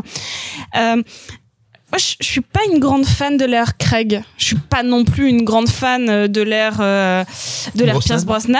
Et pourtant, c'est avec eux que j'ai grandi parce que euh, mon père adore James Bond et lui, ce qu'il aimait, c'était le côté à la limite d'OSS, c'est-à-dire ce côté un peu euh, légèrement déjanté, humour british. euh, bon, certes, à l'époque, on se posait pas ces considérations euh, sur euh, le consentement ou quoi que ce soit, mais en tout cas, euh, qui aimait ce côté euh, bah, homme à femme, euh, tout ça. Donc moi, en, en vrai, ce que j'ai, l'image du James Bond est contrairement opposée à mes valeurs euh, actuelles là, mais oui, je comprends ce côté dandy tombeur qu'on a complètement effacé avec Craig, et tant mieux, mais dans ce cas-là, j'aurais voulu avoir des personnages féminins plus écrits pour euh, pallier à ça. En fait, on pouvait avoir une espèce de, euh, de parfaite chimie entre les deux et pas euh, avoir d'un coup... En fait, ce qui me gêne avec l'art Craig, c'est qu'ils l'ont rendu tellement humain, tellement...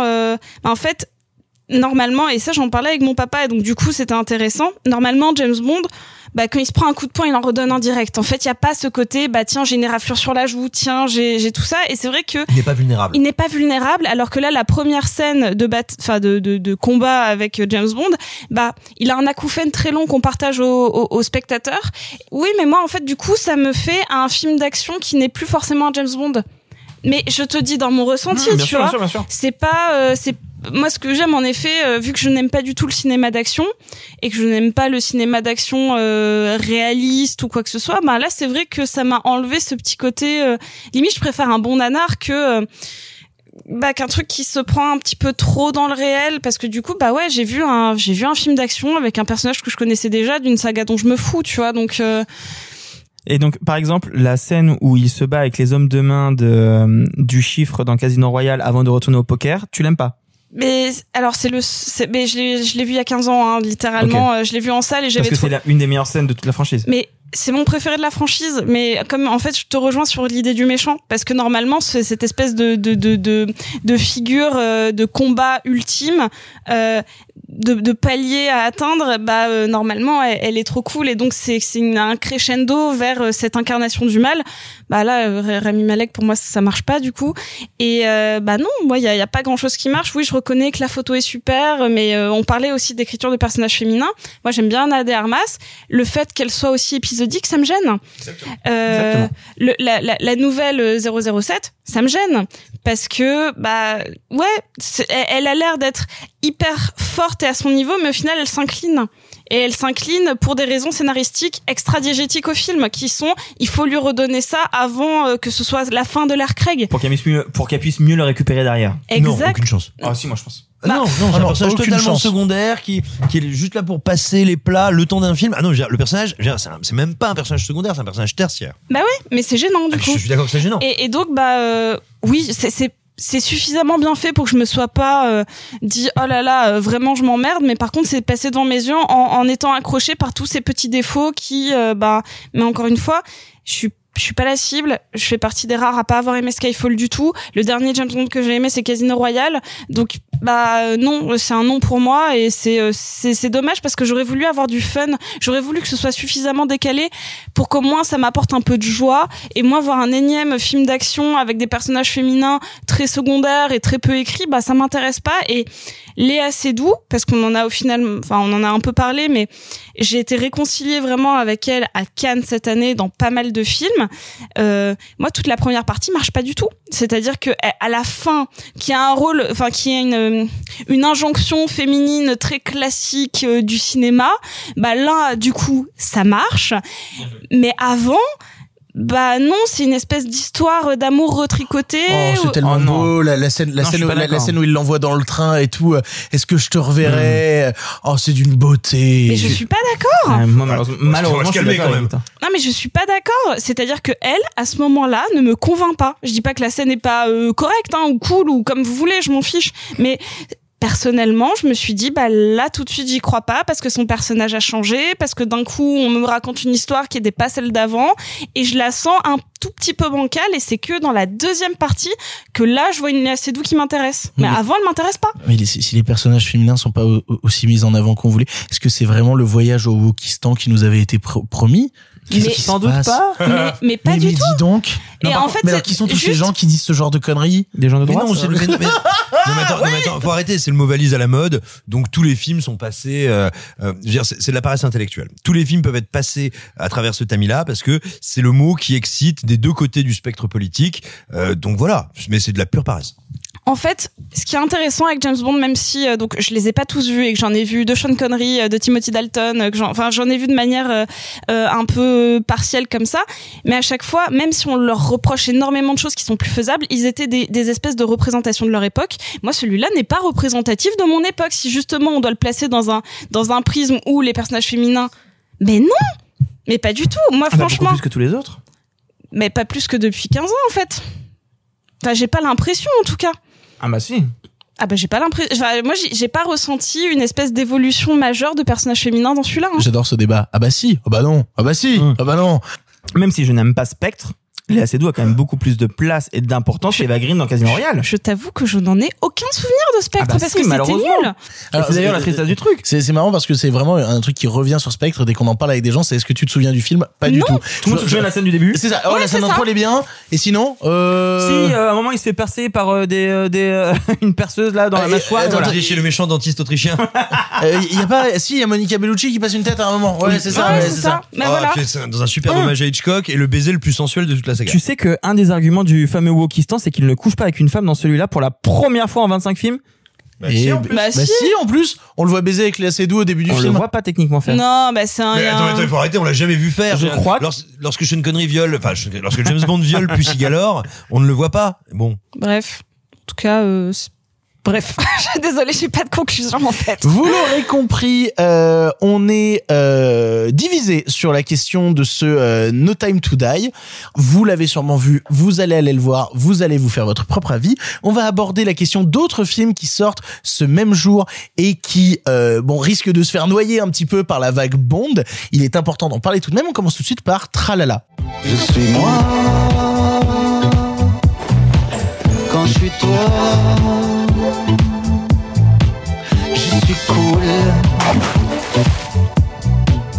Quand t'es cool. J'en suis sûre. T'es pas pâte. Je suis moi quand je suis toi.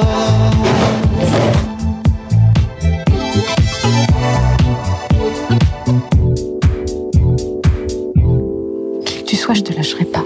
Tant que j'aurai pas éclairci ton mystère. Tralala est une comédie musicale des frères Larieux avec Mathieu Amalric, Josiane Balasco, Mélanie Thierry ou encore Maïwen. On y suit un chanteur des rues sobrement nommé Tralala qui, suite à une rencontre nocturne, va décider de se rendre à Lourdes pour retrouver une mystérieuse inconnue. Or, arrivé sur place, tout le monde se met à le prendre pour Pat, un jeune homme chanteur disparu depuis bientôt 20 ans. On a tous vu le film et c'est Simon qui va commencer. Simon, qu'est-ce que tu as pensé de Tralala? C'est particulier, le cinéma des frères Larieux. C'est un cinéma qui est euh, à la fois un peu maniériste, très formaliste, qui sous son apparente simplicité révèle souvent des trésors de d'intelligence, de créativité en matière de mise en scène. Euh, c'est un cinéma qui est volontiers, volontairement épicurien, léger, sur l'exploration de soi, la redécouverte de soi, des sens, du partage, du cul, et et c'est euh, c'est un cinéma pour lequel j'ai, à quelques rares exceptions près, euh, beaucoup d'affection, mais que je trouve souvent, hélas, un peu anodin. Et Tralala commence comme ça, parce que le début de Tralala, qui se situe à Paris, quand euh, Tralala, qui est semi-clochardisé, euh, tente de jouer de la guitare, se fait enquiquiner, puis tombe sur une femme qui le bouleverse et dont il comprend qu'elle qu'elle part pour Lourdes le lendemain, ce qui sera la raison de son déplacement dans cette belle ville. Euh, bah, ces, 20 pre- ce- ces 10 premières minutes, elles sont assez atroces. Le film a été tourné entre les confinements, les déconfinements, il a vraiment été tourné dans l'urgence. Et vraiment, les 10 premières minutes, que ce soit le découpage, l'écriture, on sent l'urgence de fabrication du film, ça lui nuit beaucoup. C'est pas beau, c'est précipité, c'est heurté, c'est très malaisant. Et puis on arrive à Lourdes. Alors, pour ceux qui ne le sauraient pas, Lourdes, ville de miracle, euh, c'est un petit peu le Las Vegas des rebouteux. C'est une espèce de, de cité carnassière, vous savez, qui a décidé de faire d'une industrie la prédation sur les malheureux qui euh, espèrent un miracle. Donc c'est vraiment un endroit, si vous voulez, quand il n'y a pas les gens, euh, dans les moments hors tourisme, quand il n'y a pas les gens qui viennent faire des processions pour essayer d'être sauvés, faut vraiment le passer au phosphore blanc. Tous les gens qui vivent et travaillent là-bas sont affreux. Je vais avoir des problèmes. Les frères Larieux sont originaires de Lourdes, donc ils le savent, ils le connaissent, et vraiment, dans les premières séquences où tu arrives à Lourdes, tu arrives dans une espèce de cloaque clinquant, bourgeois et inhumain, un truc monstrueux. Et là, tout d'un coup, tu as la présence de Mathieu Amalric, qui est pris pour quelqu'un d'autre et qui va amener tout ça à se dérégler. C'est un peu, c'est un peu un théorème innocent et mignon. Et et, et donc le, le film te surprend par, euh, comme je vous le disais, il a été tourné dans cette période masque, pas masque, ouverture, réouverture. C'est le premier film que je vois à prendre en compte le fait qu'on vive avec des masques, à en faire un outil. Bah si si, les gens sont masqués tout le temps.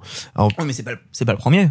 Non, mais tu vas pas laisser terminer ma phrase. C'est le premier film que je vois l'utiliser d'une manière dramaturgique aussi intelligente, aussi belle. L'apparition de Mélanie Thierry masquée, c'est tout un enjeu, toute une symbolique. C'est un des plus beaux plans de cette année. C'est incroyable plastiquement ce qui se passe. Mais ça notamment, va gra- pas. notamment grâce à la photo qui est sublime.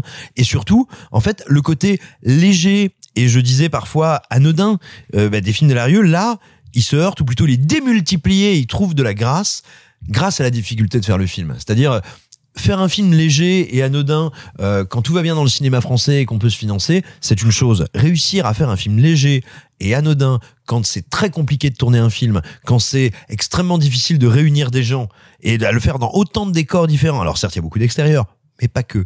Réussir surtout une comédie musicale. Ça fait des années que la comédie musicale américaine, alors on espère que Spielberg va, va nous, nous prouver le contraire, mais est mourante, agonisante. C'est devenu un espèce de, su- de suite de, de, on va dire, de, de répétition, euh, de répétition du même, euh, qui se perd dans des, dans des échos de son passé. Enfin, c'est vraiment, c'est en la- train de tuer Victor là. hein. c'est de la nécrophilie actuellement, la, la comédie musicale américaine, et, et Victor le sait bien, au fond de lui.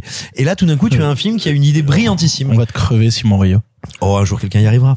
C'est, euh, Je vais mobiliser des gars avec des baramines, tu vas voir. oh, tu sais, va chercher du côté des cahiers du cinéma, il y en a bien un Euh, oui, non, ce que je veux dire, c'est qu'il y a un vrai concept de comédie musicale démentiel là-dedans, au-delà de la mise en scène des morceaux musicaux qui est ahurissante. Euh, Josiane Balasco qui mixe, vous n'êtes pas prêt. C'est un des plus grands moments de cinéma de cette année. Et en plus de ça, Mais qu'est-ce que... c'est parce que toi t'aimes pas trop les, les films. Et, euh, et qu'est-ce que c'est l'idée En gros, c'est qu'il y a des, il y a de grands artistes, compositeurs, interprètes qui vont être affiliés à chaque personnage. Par exemple, les chansons de Mathieu Amalric, c'est Philippe Catherine. Euh, les chansons de Ménie Thierry, c'est Jeanne Chéral. Et en fait, ça fait que ces comédiens, qui ne sont évidemment pas des chanteurs professionnels et qui des fois chantent aussi bien que moi, ce qui n'est pas un compliment, se retrouvent en revanche avec des compositions absolument brillantes. Et donc ils les font exister comme personnages au moins autant que comme chanteurs. Et en cela, ça devient une comédie musicale démentielle ahurissante. Alors oui, le petit problème c'est que je trouve que la fin est un peu trop programmatique. Le côté genre eh bien oui, maintenant je vais me retirer parce que euh, euh, j'ai incarné quelque chose en étant euh, pas celui que j'étais tatata, c'est un peu annoncé, c'est un peu attendu. Mais la mise en scène, la poésie, la légèreté, la beauté, cette dernière scène au lit avec Mélanie Thierry et tout le monde qui défile dans cette chambre d'hôtel, mais j'avais envie d'être une housse de couette quoi. Enfin non non, c'est une divine surprise. Tu pars en vrille, Simon Rio. Tu, on se l'était dit il y a quelques temps, on s'était dit le jour où, euh, où tu pars en vrille, il faut que je te prévienne, tu pars en vrille, Simon. Ça y est, c'est aujourd'hui, c'est acté. Tu pars en vrille, Simon Rio. RIP. Euh, vraiment. Pour commencer, j'aimerais commencer par une anecdote rigolote euh, que j'ai eue de la part euh, de, de l'ingé son, en tout cas d'une personne qui a travaillé vis-à-vis du son du film et qui a dit que euh, une des plus grosses, une des plus grosses difficultés du long métrage avait été de corriger toutes les fausses notes fais- faites par les comédiens et qu'ils ont vraiment galéré à rattraper le fait que tout le monde chante extrêmement mal dans ce film. Ça, c'est moche. Bah ouais, mais, Mais c'est un des plaisirs du film. c'est un des plaisirs d'avoir une comédie musicale qui se veut autant anti-musicale. Incroyable. Vraiment, je pense que c'est... euh, je suis désolé. hein. Alors, tu parlais des dix premières minutes. Moi, déjà, les dix premières minutes, elles me sortent du film et en fait, le film ne me, ne me reprend jamais. Parce que euh, elles me repoussent tellement, elles font office tellement de repoussoir, que ce soit musical ou esthétique en termes de mise en scène, que j'ai juste envie de m'enfuir quand je regarde ces dix premières minutes. Puis après, le film m'envoie à Lourdes et je découvre ce côté bourgeois. Et tu parlais de Théorème, la beauté de Théorème, ou si on voudrait parler justement de foutre le bordel dans des cellules familiales et dans ce genre de trucs-là, on pourrait citer euh, Visitor Q euh, de Takeshi Miike qui le faisait aussi sublimement en reprenant euh, euh, Théorème. Il y a toujours la volonté justement de bousculer l'ordre établi. L'ordre établi ne, ne change pas à la fin du film. À la fin du film, tous les personnages sont restés dans leur petite case, dans leur petit carcan, et à part un personnage qui s'est fait déstabiliser et qui est obligé de remettre en cause une partie de sa vie, tous les autres sont remis à leur place de personnages dans leur petite case et tralala s'en va et nique sa race. Il y a vraiment Mais un parce que truc justement, c'est pas le but, c'est pas un but à la théorème, c'est pour ça que je disais un théorème mignon et candide, c'est plutôt un, un personnage qui viendrait pour apaiser et pas oui, pour donc c'est pas théorème en fait, c'est juste raté. Et donc du coup, Tralala a ce vrai problème euh, terrible de la part des frères Larieux, déjà de devoir faire une comédie musicale qui est aussi anti-musicale. C'est incroyable de venir de Lourdes et pourtant de, de ne parler qu'à des bourgeois du 16e. C'est quand même assez incroyable quand tu regardes Tralala de te dire à quel point le film. Non mais vraiment, je ne sais pas à qui ce Les film bourgeois parle. du 16e, mais tu C'est rigoles. pas du tout un film bourgeois. Non, non, non, oh, Ah musicalement, mais ça va pas la tête. Qui écoute ça? Philippe c'est Catherine. Alors tu sais, tu mets Philippe Catherine dans le 16e, les gens brûlent. non, alors 16e, c'est peut-être pas le bon terme, mais je suis désolé, il a raison. C'est vraiment euh, le bobo de base euh, bourgeois Mais qui se branle la nouille. hein. Tellement. Non, non, non, non, et, puis surtout, même au- au-delà de ça, c'est quand même assez incroyable qu'ils aient trouvé deux chansons potables à mettre dans la bande-annonce, quoi. Parce que vraiment, le, le film est, est, est, parsemé de moments où j'ai envie de m'enfuir, où musicalement les personnages ne m'emportent jamais dans leurs émotions, où tout est constamment justement dans un surjeu quasi volontaire pour créer ces décalages un peu mystiques, mais nique ta race. Le, le plus beau personnage du film, si on veut le garder, elle est le plus beau personnage du film, c'est celui de Josiane Balasco. Parce que Josiane Balasco, quand elle apparaît à l'image, elle a un truc qui est rayonnant. Elle a un truc qui est solaire, en fait. Littéralement, Josiane Balasco, quand elle arrive à l'image, et tu parlais de cette scène où elle mixe, allez, pourquoi pas? Il y a un truc très beau, il y a un truc très touchant, il y a une vraie envie de rassemblement dans une période où le rassemblement était impossible. C'est- Ça raconte quelque chose de joli. D'accord. Même Maïwen est bonne. Non, non, Ah non, non, non, ah non, non, non, non, non, non. non, Attendez, non. attendez, attendez. Et moi qui dis que j'ai trouvé Maïwen bonne dans un film, si vous voulez, enfin, Ah, je veux dire. typiquement un des trucs que je voulais aborder. Je trouve qu'elle joue extrêmement mal. Ah et ouais, pourtant, non, je l'aime horrible. plutôt bien. Non, et puis surtout. Ah non, mais en fait, c'est juste que vous avez des goûts de t'as un Denis Lavant, t'en fais quelque chose. C'est quoi le Denis Lavant là? Mais quel gâchis de Denis Lavant Arrêtez de gâcher du Denis Lavant, s'il Bah, vous non, plaît. Aujourd'hui, on travaille tous avec les restes de Denis Lavant. hein. non, non, non, non, mais après, j'y éprouve un peu la même frustration quand j'avais vu Gagarine et qu'il y avait Denis Lavant qui passait une tête de 3 minutes. J'étais là, genre, Oui. ah, au moins, il a du texte comparé à ce film.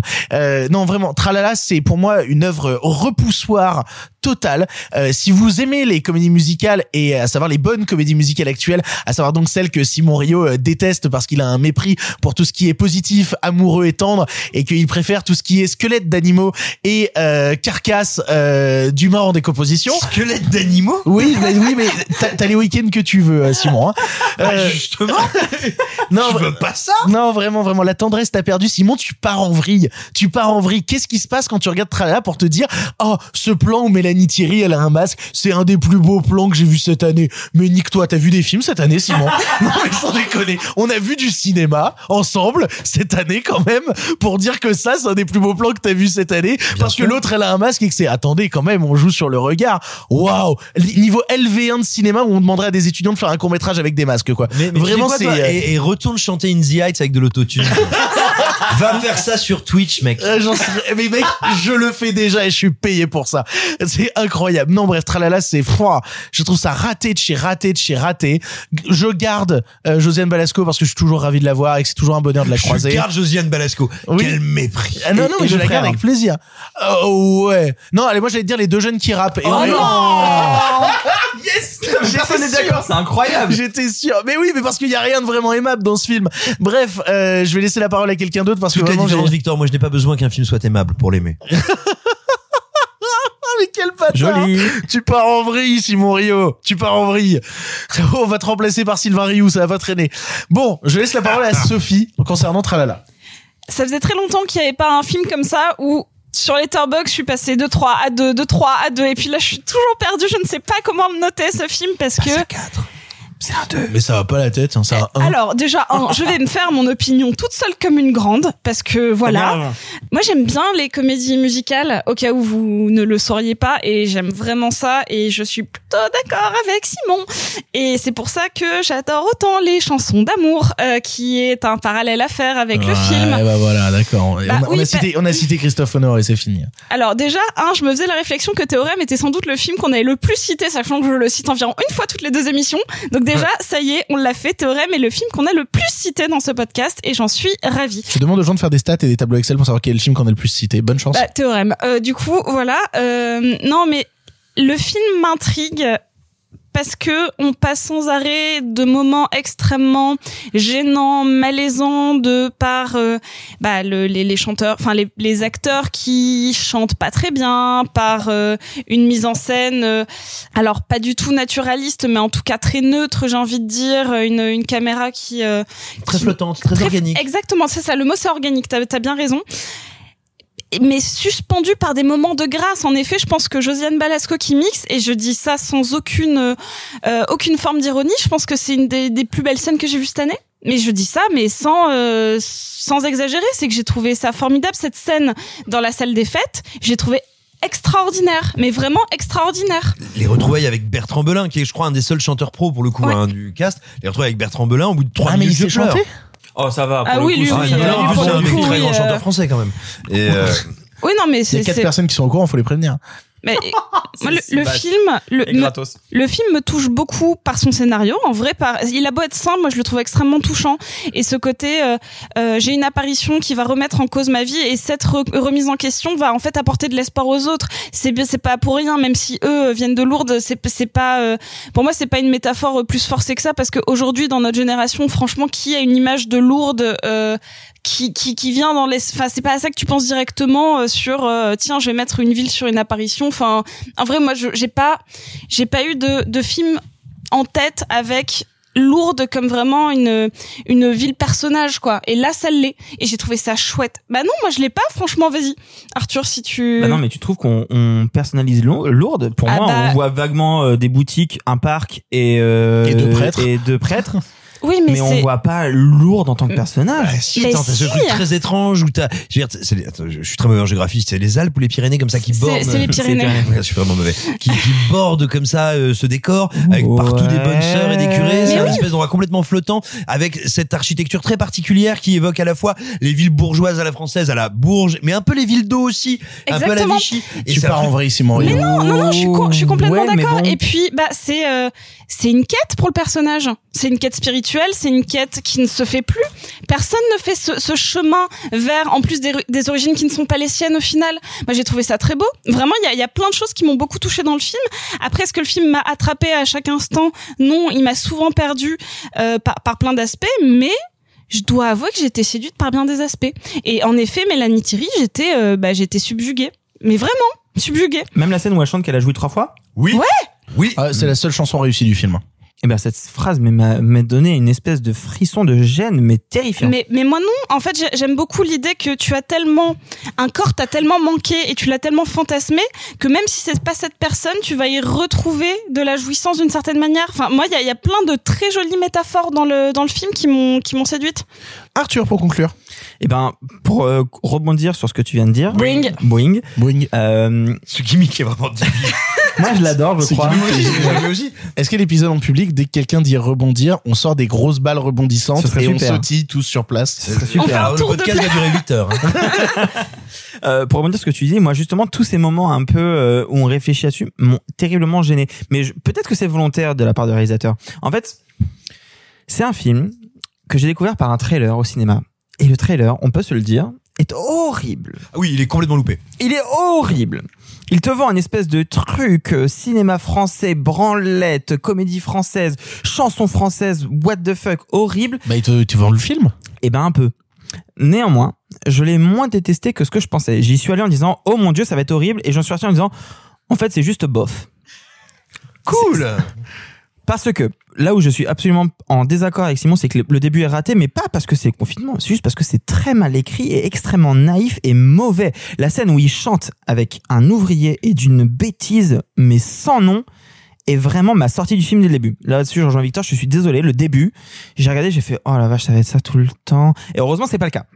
José Blasco en DJ, c'est super, on l'a dit, euh, le frère Belin, euh, il fait deux solos de guitare qui sont euh, très très bien mis en scène. Il y a des trucs qui sont super. Moi, je suis mal à l'aise devant ce film. C'est peut-être volontaire, c'est peut-être volontaire, mais je suis mal à l'aise. Je l'ai dit dans ma toute première apparition devant ce micro, devant vous, en disant, à, euh, en parlant d'Annette, que je ne suis pas un grand fan de comédie musicale. Je sais que Sophie me fait des gros yeux quand je dis ça, parce que je n'ai pas une énorme culture dans le genre. On va te crever, Globalement, Arthur. On va te c'est crever. quelque chose. Tu ne peux pas crever tout le monde, Victor. Si, c'est mon pouvoir. Pas en même temps, en tout cas. C'est un genre que je ne connais pas assez pour y cerner quelque chose où je peux trouver ma, ma, ma veine, si tu veux. Et pour l'instant, les comédies musicales que je regarde ne me plaisent pas. Et typiquement, je suis désolé, mais il y a énormément de chansons qui sont, à mon avis, si tu les écoutes, très bien composées, très bien écrites, mais qui dans les récits ne fonctionnent pas. Et qui, moi, me mettent dans un état de malaise permanent. Peut-être que c'était ce que voulaient les frères Larieux, je ne sais pas. Alors, ce que tu dis est intéressant, mine de rien, en termes de ressenti, parce que je sais pas si c'est ce qu'ils voulaient, mais en tout cas, la confrontation des désirs et l'acceptation ou non des désirs est quelque chose qu'on retrouve dans leur film. Peut-être un des plus récents, mais aussi un des plus accessibles, je crois, c'est 21 nuits avec Patty, dans lequel tu as Isabelle Carré et Karine Viard. Suite à une succession, Isabelle Carré revient dans son petit bled où elle a pas mis les pieds depuis je ne sais combien de temps, et elle se retrouve face à Karine Viard, qui en gros, elle est là, euh, baise avec tout le monde, est très heureuse, en parle, est très, euh, très bien dans sa peau, et on discute comme ça, et tu as des scènes de malaise d'Isabelle Carré qui a, oui, vraiment, tu viens de te faire enculer par Denis Lavant, bah c'est sympa. euh, quel lundi? Et, et où elles sont en train de marcher dans la forêt et où d'abord tu ressens du malaise et puis tu ressens de la gêne et tout d'un coup tu tu l'embrasses et tu trouves ça merveilleux. Moi, il y a quelque chose de ça. Je passe par un instant de malaise, mais qui m'amène vers de la beauté. Alors d'accord, mais le fait est que le malaise que je ressens, j'ai l'impression qu'il est accidentel. J'ai l'impression que je, je subis quelque chose plutôt que je le reçois tel que les, les cinéastes l'ont conçu. C'est-à-dire qu'en fait, il y a quelque chose, je n'arrive pas à cerner le film. Est-ce que on veut raconter une histoire absurde dans, dans un monde un peu réaliste ou une histoire qu'on veut t'ancrer dans quelque chose de réaliste mais avec une vision un peu what the fuck chelou? Je ne comprends pas ce qu'ils veulent faire et le résultat c'est que je ne sais pas. Je ne sais pas et moi je suis juste mal à l'aise. Je suis mal à l'aise de voir un Amalric clochard qui chope tout le monde. Je suis désolé du spoiler, mais même sa fille. Je suis désolé, mais genre ça, c'est trop Mais- bizarre. Qui, qui, qui est pas sa fille. Et alors, elle a 20 ans de moins. euh, Ah non, c'est pas la question, mais- c'est hyper glauque. Oui. Tout le mais- monde, tu as une théorie sur la- selon laquelle cette année tout le monde est à fond sur Denis Polides. Ce film-là te montre non, il y a aussi Amalric. Ah, ça fait 20 Non. ans, Amalric. Hein, Amalric, euh, Oui, mais c'est bizarre. Ah oui, Ah c'est oui, ça fait bizarre. 20 ans que c'est bizarre. Mélanie Thierry chante qu'elle a eu trois orgasmes avec lui dans une scène qui est d'une gênance absolue alors qu'elle commençait très bien et que c'était un des meilleurs de morceaux du film. Et d'un seul coup, t'as cette phrase qui sort mais de nulle part juste pour te dire pourquoi non. c'est- Mais où est-ce qu'elle te chante ça Elle te chante ça dans une horrible boutique de Lourdes avec des petites vierges en plastique. C'est génial. Et là, elle se libère et elle te C'est dit terrible. J'ai joui trois fois, c'est incroyable. C'est Ah la merveilleux cette Qu'est-ce scène. que c'est gênant. Tu pars en vrai, Simon Rio. Et à côté de ça, t'as Maïwen qui, je trouve, et pourtant, et pourtant, j'essaye de la défendre comme je peux, même si ADN est un film des plus bourgeois de l'histoire, j'essaye vraiment de trouver quelque chose chez Maïwen dans ce film et je ne trouve rien. Mais rien. Est-ce qu'on peut saluer quand même la performance? En fait, moi, j'aime beaucoup cette actrice, celle qui fait justement sa fille, qui s'appelle Galatea Belougui. Euh, je- en fait, je voulais juste dire parce que c'est une jeune actrice qu'on a découvert en fait dans, dans Keeper de Guillaume Sénez où elle est incroyable. Elle avait joué dans Réparer les vivants de Catel qui libéré et je la trouve formidable. Elle, pour moi, c'est vraiment une espèce d'apparition et comme tu parlais des performances, euh, je me. Je te l'accorde. C'est quoi? Yes Je te l'accorde. Il y a un Parce truc. qu'à côté de ça, il n'y a pas grand chose. Il n'y a pas grand chose. Et euh, en fait, moi, c'est un film où je commence à réfléchir en me disant on dit souvent que le cinéma français n'est pas très original, n'essaye pas des choses, et où effectivement, on va chercher l'originalité. Et en fait, pour moi, c'est le film qui prouve que originalité n'est pas égale à qualité. Oui. Et Moi, j'ai préféré C'est ce printemps. Et entre parenthèses, j'ai lu cette info, tu t'en fais ce que tu veux, hein, mais j'ai lu cette info, il paraîtrait que ce serait le premier film qui a profité de la bourse du cinéma de genre du CNC. Alors attention. euh, Ah oui, euh, oui, alors- la, la bourse attribuée aux comédies musicales parce Oui. qu'ils ont ils ont changé de registre. En fait, euh, Merci. en fait, à la base, ils ont dit on va financer du cinéma d'horreur fantastique et tout. Et en fait, ils ont décidé tous les trois mois qu'ils changeaient de genre euh, qui était financé et ensuite après euh, tout ce qui était cinéma d'horreur, ça a été comédie musicale qui a été cinéma, financé. cinéma de genre dans le sens voilà où chaque commission fait un genre et eux ils ont eu la bourse comédie musicale ce qui est pas déconnant Ah, Non, mais du coup, euh, information, ouais. C'est intéressant. et ils l'ont eu au titre de comédie musicale sachant que la commission avait dit pour cette commission on fait les comédies musicales Après, on fait tellement peu de comédie musicale en France que de toute façon, euh, même si on en fait une qui est maladroite, gênante et qui en fait beaucoup, beaucoup, beaucoup trop, ah bah vivement qu'on Euh, en fasse une comme ça Bah, moi, je préfère vraiment C'est ce printemps. Euh, vous l'aurez compris. Non, vraiment, je me suis réécouté le thème musical du générique de fin de C'est ce printemps où elle chante euh, en duo et tout. Et, et je trouve ce morceau très, très, très, très beau. Et en fait, je trouve ce morceau vachement plus beau Mais que n'importe quel si morceau de Tralala. Non, tu mais sais là, Victor que le jour où tu feras ton coming out bourgeois on sera tous soulagés Ah, mais là, c'est vraiment comme si tu m'avais dit ah bah euh, j'aime euh, j'aime pas trop réparer les vivants, mais ah putain Shining c'est quand même super cool. Genre, Vous l'aurez Attends, on n'a pas parlé une seule fois de à quel point les neveux rappeurs sont d'une gênance absolue. Mais et ils que c'est sont le truc qui détonne le plus du film et c'est horrible. Dès qu'ils apparaissaient, j'avais dit ah, mais leurs personnages sont gênants ils sont gênants Je T'as des crois personnages comme ça déjà chez Molière des personnages qui sont gênants qui te mettent mal à l'aise Horrible. mais c'est réussi Quand, quand ils rappent qu'ils veulent partir en Australie dès le lundi, là, c'est c'est un des pires trucs que j'ai pu voir cette année. Ah, Vous l'aurez compris, Tralala nous divise, on vous laissera aller le voir pour euh, vous faire un avis. Nous allons passer au dernier film du présent de la semaine avant de passer au en bref et au film du passé. Nous allons vous parler maintenant de Mon Légionnaire. Plus connecté du tout. Quand même, je suis très amoureuse de lui. Au moins, tu sais pourquoi t'es là. Je savais que c'était pas mon vie d'être marié à un légionnaire.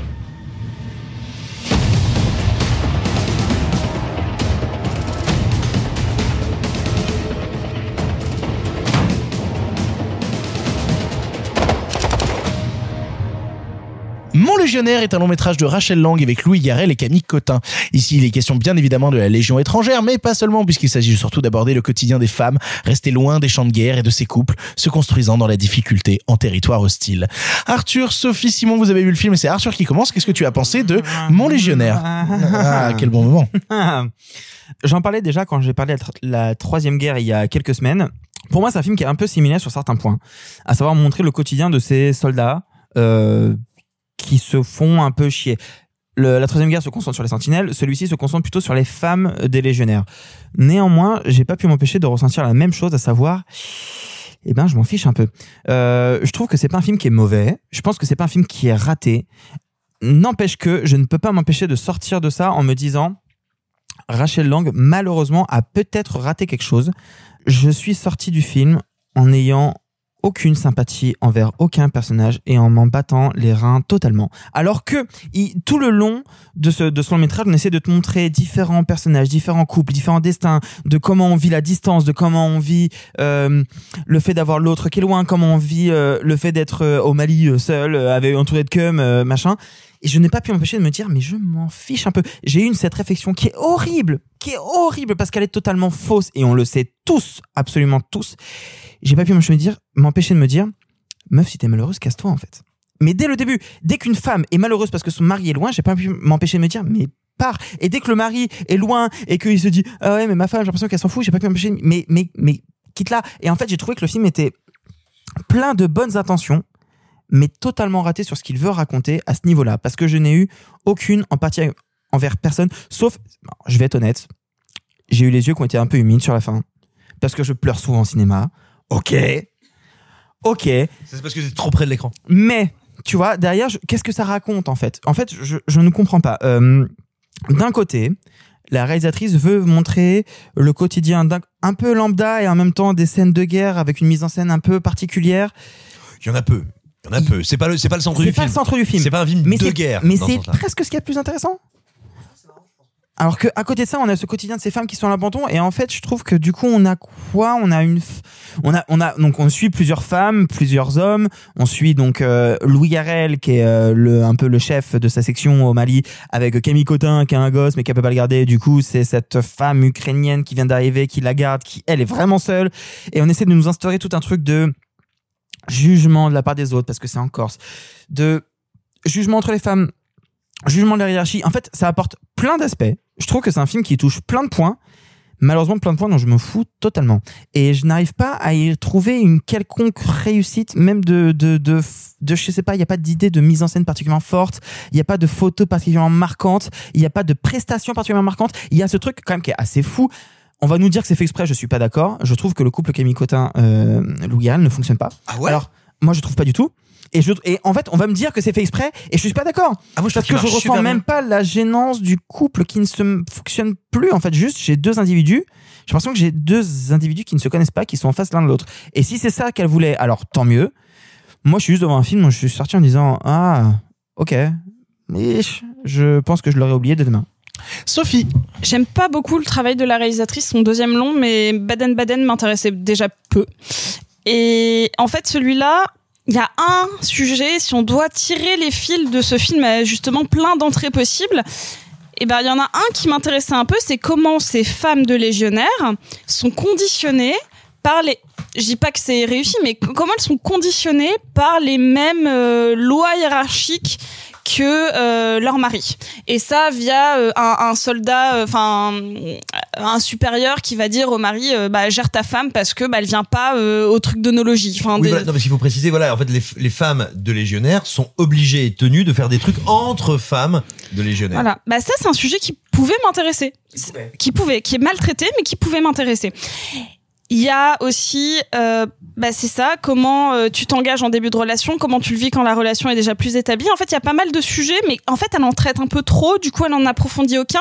Euh, ça fait quoi d'avoir euh, son père quand un jeune garçon qui en plus, du coup, grandit avec une image extrêmement masculine et extrêmement euh, vieillie de euh, mon papa est soldat. Donc du coup, moi, je suis forcément un petit garçon qui regarde des choses de la guerre et tout ça.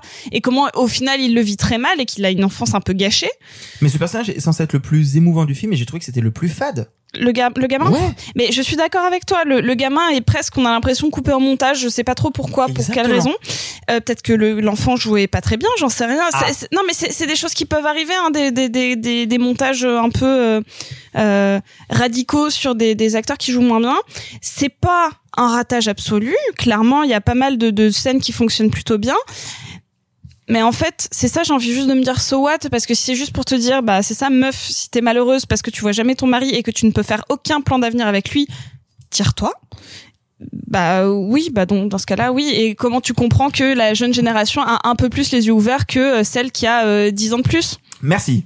non mais c'est tout, mais c'est tout. Et en effet le film ne va pas assez loin dans son propos, c'est pas raté, c'est pas un moment désagréable, ça joue bien, euh, c'est bien dirigé, euh, ça, ça- oui non moi je trouve que ça joue pas mal, euh, mais euh, bah c'est un OSEF sur 20.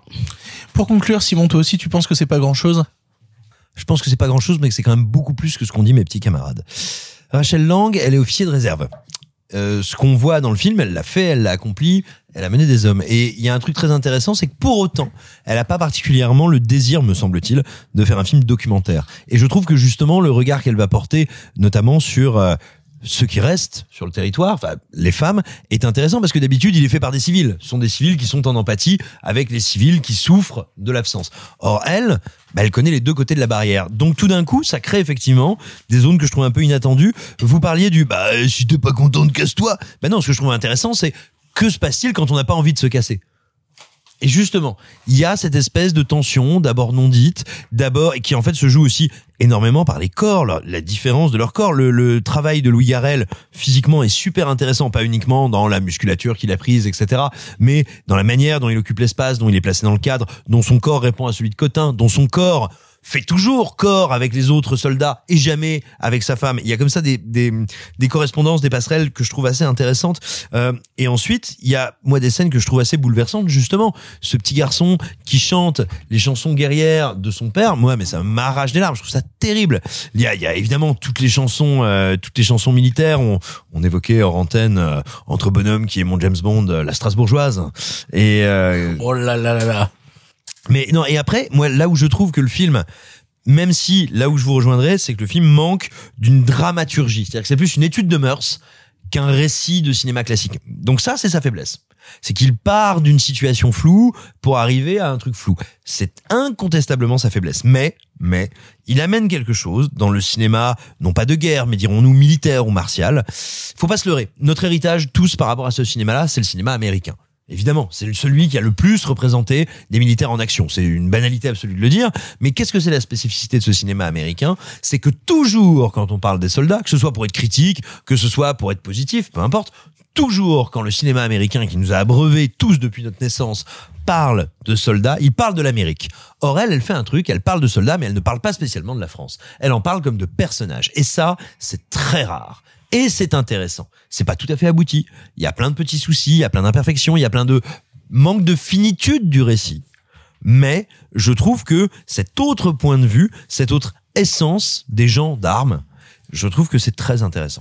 Vous l'aurez compris, euh, mon légionnaire euh, vous divise aussi et donc on vous laissera aller le voir en salle pour vous faire votre propre avis. Nous en avons fini avec les films du présent, mais il y a un film en bref dont on voulait vous parler, c'est l'heure du film en bref. Ça va durer encore longtemps. Eh bien, vous, qu'est-ce que vous faites dans les bras de mon cocher?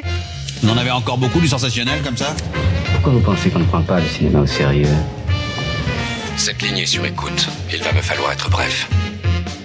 En bref, cette semaine, Gaza mon amour est un long métrage palestinien de Arab Nasser et Tarzan Nasser. Il nous raconte l'histoire de Issa, un pêcheur de 60 ans, secrètement amoureux de Siam, une couturière du marché. Il souhaite la demander en mariage, mais s'attire des ennuis avec les autorités en sortant de l'eau une statue d'Apollon entièrement nue et en érection. Sophie, tu as vu le film, dis-nous ce que tu en as pensé en bref. C'est un coup de cœur absolu. J'y suis allée un petit peu euh, presque désespérée parce qu'il n'y avait aucun film cette semaine qui avait un petit peu attisé mon petit cœur. Et là, mais le, le bonheur absolu de voir un film aussi intéressant, que ce soit dans son propos, que dans sa mise en scène, et surtout par-dessus tout, par la subtilité de sa direction d'acteur.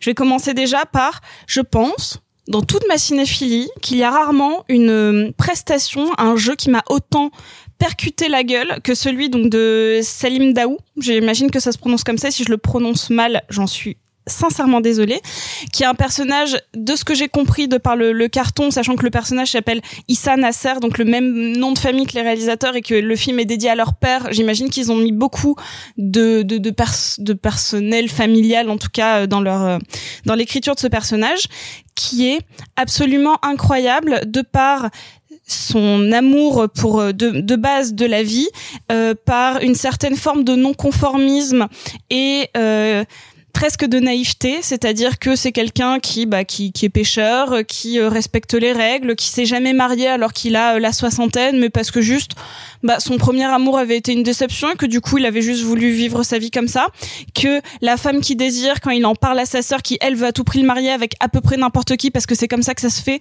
ben là il dit, euh, il, y, a, cette scène extrêmement touchante où il répète devant le miroir comment il va la demander parce qu'en fait il peut pas juste l'inviter à boire un verre, hein, il faut l'épouser directement. Donc déjà il faut passer au-delà de cette barrière là et vraiment le premier truc qu'il dit c'est j'ai pas beaucoup à t'offrir mais tu manqueras de rien parce que genre ce que je ressens pour toi, c'est tellement sincère parce qu'il l'observe, il la trouve merveilleuse, il la trouve belle. Il se fiche bien dès qu'on dira-t-on parce que cette femme, elle a une, une fille plus âgée, enfin une une fille, euh, je sais pas, qui a un peu plus de la trentaine, mais qui est déjà divorcée, qui porte pas le voile, donc elle a un peu le regard des autres. Et lui, s'en fout parce que il l'observe et tout ce qu'il fait. Il l'adore. Euh, notamment, il y va comme elle est couturière, mais pour que des femmes, parce que c'est comme ça que ça marche. Il lui demande de retoucher un pantalon qu'il a acheté exprès pour l'occasion. En fait, il en a acheté quatre dans une friperie. Et dit oui, non mais euh, pas besoin de l'essayer. Tu fais juste un ourlet. Sauf que quand il le passe devant lui, bah l'ourlet, il lui arrive littéralement au niveau des mollets parce qu'en fait, il l'a pas, il l'a jamais essayé. C'est que des détails de comédie romantique qu'on n'a pas l'habitude de voir comme ça avec autant de naïveté avec des personnages plus âgés. Moi, je trouve ça formidable. Et en effet, t'as le deuxième arc narratif qui est il se fait plusieurs fois emprisonner parce que bah justement il a une statue qui vaut en plus énormément d'argent qu'il a pêché de manière presque euh, fantastique dans le sens où bah lui il pêche normalement euh, quelques poissons parce qu'il n'y en a pas énormément mais voilà. Et là d'un coup il sort cette énorme statue en bronze euh, qui qui est en état impeccable avec un sexe en érection assez massif qui en plus lui donne des rêves érotiques quand il est dans la prison. Enfin des choses vraiment un peu drôles mais qui permettent des effets de mise en scène sur c'est quoi ta condition euh, à Gaza euh, quand t'es un homme qui est pas marié, quand tu es euh, noyé dans la masse et qu'au final euh, bah on te prend un peu pour cible mais sans forcément qu'il y ait un, enjeu politique incroyable. Hein. Il va pas rester dans la prison euh, ad vitam aeternam juste parce qu'il a pêché une statue, on le sait. Mais pourtant il y a cette espèce de récurrence de il est malgré tout bien en dessous du système. Enfin il peut pas lutter donc en fait il se laisse juste porter. Donc ça aussi c'est un sous-texte politique. Donc le film n'est pas politique euh, dans son propos parce que ça se veut être une comédie romantique presque légère, avec des personnages plus âgés qu'on n'a déjà pas l'habitude de voir dans le cinéma mainstream de base. Et pourtant, de te raconter un sous-texte de si t'es pas complètement dans la norme, tu peux quand même te faire taper sur la gueule hyper souvent. Et ça, je trouve qu'il y a vraiment, c'est un film fait avec brio sur tous les aspects possibles et aussi qu'il y a des, euh, des vrais effets de mise en scène par rapport à l'enfermement, que ce soit personnel, social ou juste politique, avec des effets de grillage, de dédoublement par des miroirs, des, euh, des mises en scène d'interrogatoire qui sont impeccablement faits. J'ai pas vraiment de reproche à faire au film, c'était juste un moment de bonheur, de, de pur moment d'écriture, de pur moment de jeu, et je vous encourage à aller le voir s'il est près de chez vous. Vraiment, c'est un de mes coups de cœur de l'année, c'est formidable. عيشي بأحلى حياة نخبر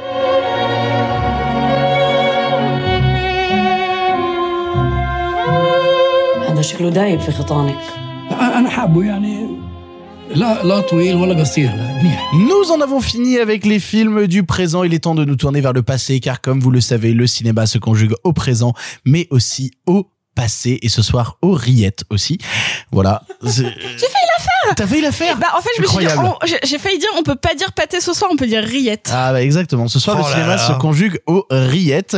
Nous allons donc aborder un film en partenariat avec TCM Cinéma, car oui, TCM Cinéma nous accompagne toute cette année. Deux films du passé par mois sont disponibles sur TCM Cinéma, et aujourd'hui, on vous parle de Dracula. En avant. À cette époque, vous le savez, le cinéma était en noir et blanc. Mais nous avons préféré mettre un peu de couleur. Monsieur Mézeret, au nom du patrimoine artistique français tout entier, je vous dis merci. Mais enfin tout ça c'est le passé In the eternal life Your salvation is his destruction. I want to be what you are. I want to see what you see. I want to love what you love. Take me away from all this death.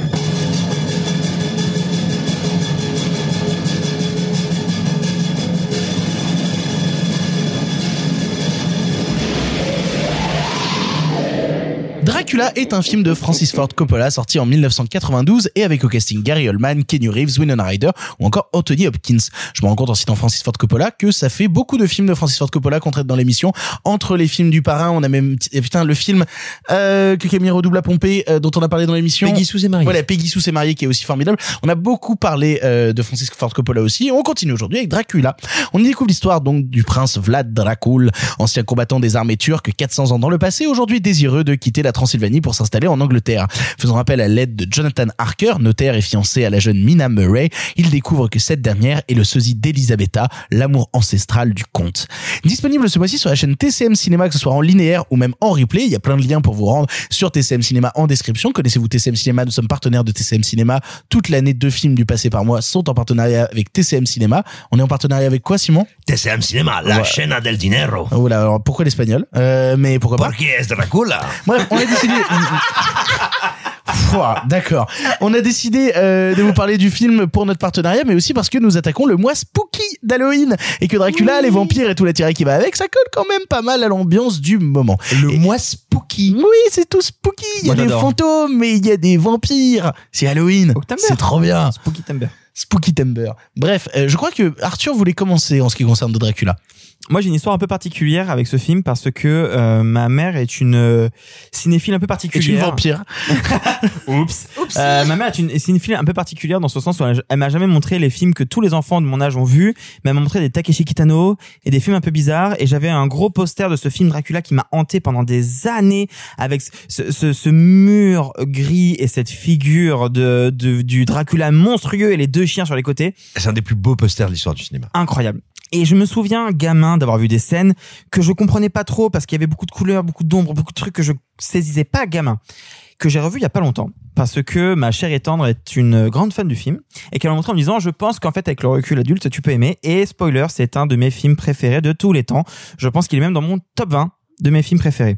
Eh ben, Parce que c'est une évidence, on va tous en parler. C'est un film qui est d'une beauté visuelle et graphique absolument incroyable, qui a une idée de mise en scène toutes les deux secondes et qui va puiser dans tout ce qui peut exister de possible et imaginable, sachant qu'on est en 92, donc c'est avant l'arrivée de trop d'effets spéciaux numériques, mais qu'en même temps, il y a une espèce de, euh, de quelque chose de très manuel, parce que pour moi, c'est un film qui parle profondément de cinéma c'est vraiment pas euh, inventer l'eau chaude que de le dire. Hein. C'est-à-dire qu'en fait, littéralement, le- les personnages découvrent le cinéma dans le film, notamment à un moment où le personnage de Kenny Reeves est, est dans un château, tandis que euh, Dracula va aller retourner Win- retrouver Winona oui, Ryder. ret- retourner Winona Ryder, ça marche aussi. Hein. Plus tard Il va les retrouver à Londres et ils vont découvrir ensemble. Elle est un peu effrayée si je me trompe pas, et tandis que lui euh, adore ça euh, vraiment le cinéma à ses tout débuts.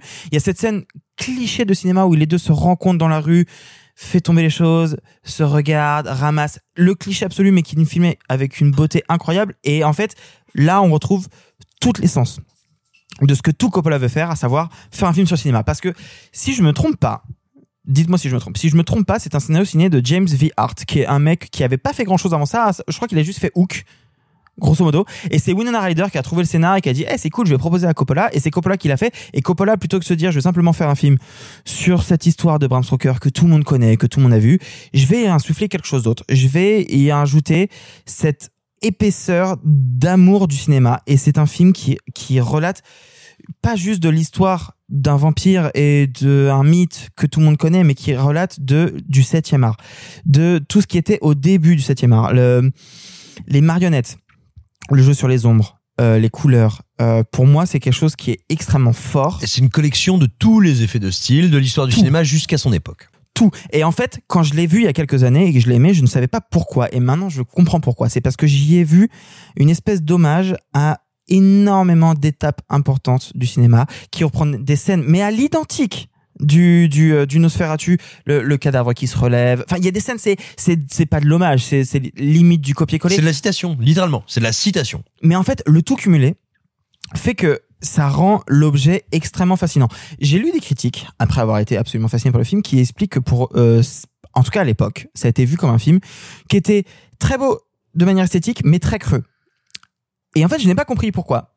J'ai pas compris pourquoi, parce qu'en fait, pour moi, ça raconte quelque chose d'autre. Alors, effectivement, le personnage de Kenny Reeves est un peu plat, Mais pour moi, c'est logique parce Bah, que c'est pour aussi, donner. donc, euh. Mais c'est pour donner de l'ampleur à l'histoire entre Gary Oldman, Frankenstein et, et Winona Ryder. Donc pour moi, c'est logique en Et, fait. là- et puis surtout, il y a une volonté, mine de rien, de faire de Keanu Reeves la figure du grand naïf, innocent, qui va se retrouver confronté au mal. Il y a tout un truc là-dessus aussi, tu En vois. fait, c'est un film qui est assez fascinant parce que même dans ses faiblesses, même dans ce qui- même si c'est un peu mal fait, euh, ce Keanu Reeves faible, naïf, même si Anthony Hopkins en fait trop en Van Helsing, même si il y a Ah non, plein il est formidable, Anthony Hopkins, dans le film. Anthony Zedkins, ah, je suis Van Helsing.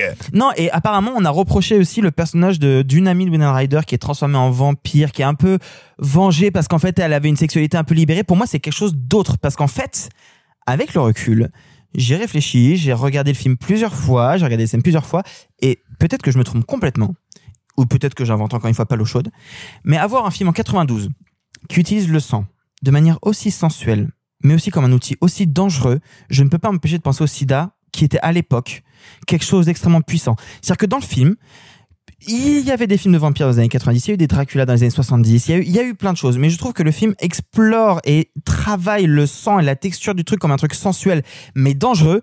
Et là-dessus, je suis, je peux pas m'empêcher de penser que c'était quelque chose par rapport au sida, et que là-dessus, c'est une réflexion qui est extrêmement intéressante, en plus de tout ce qui s'est accumulé sur l'histoire du cinéma. Alors, ce que tu dis est, pas déconnant. Je, pense que c'est, euh, c'est pas pour dire que c'est faux parce que ça fait sens, euh, mais, mais je pense que c'est beaucoup plus une volonté de retrouver, de retravailler, de citer un travail qu'on a dans les films de la Hammer, où il y avait une vraie texture de Ouais, ouais, du bah ouais. sang, et, et je vais pas aller plus là-dessus parce que euh, Sophie a très envie d'en parler. Moi, ce qui m'intéresse, euh, moi j'aime pas le film, pour moi c'est un, un, un nanar positronique, mais c'est pas la question. Il y a un truc sur lequel je le trouve passionnant.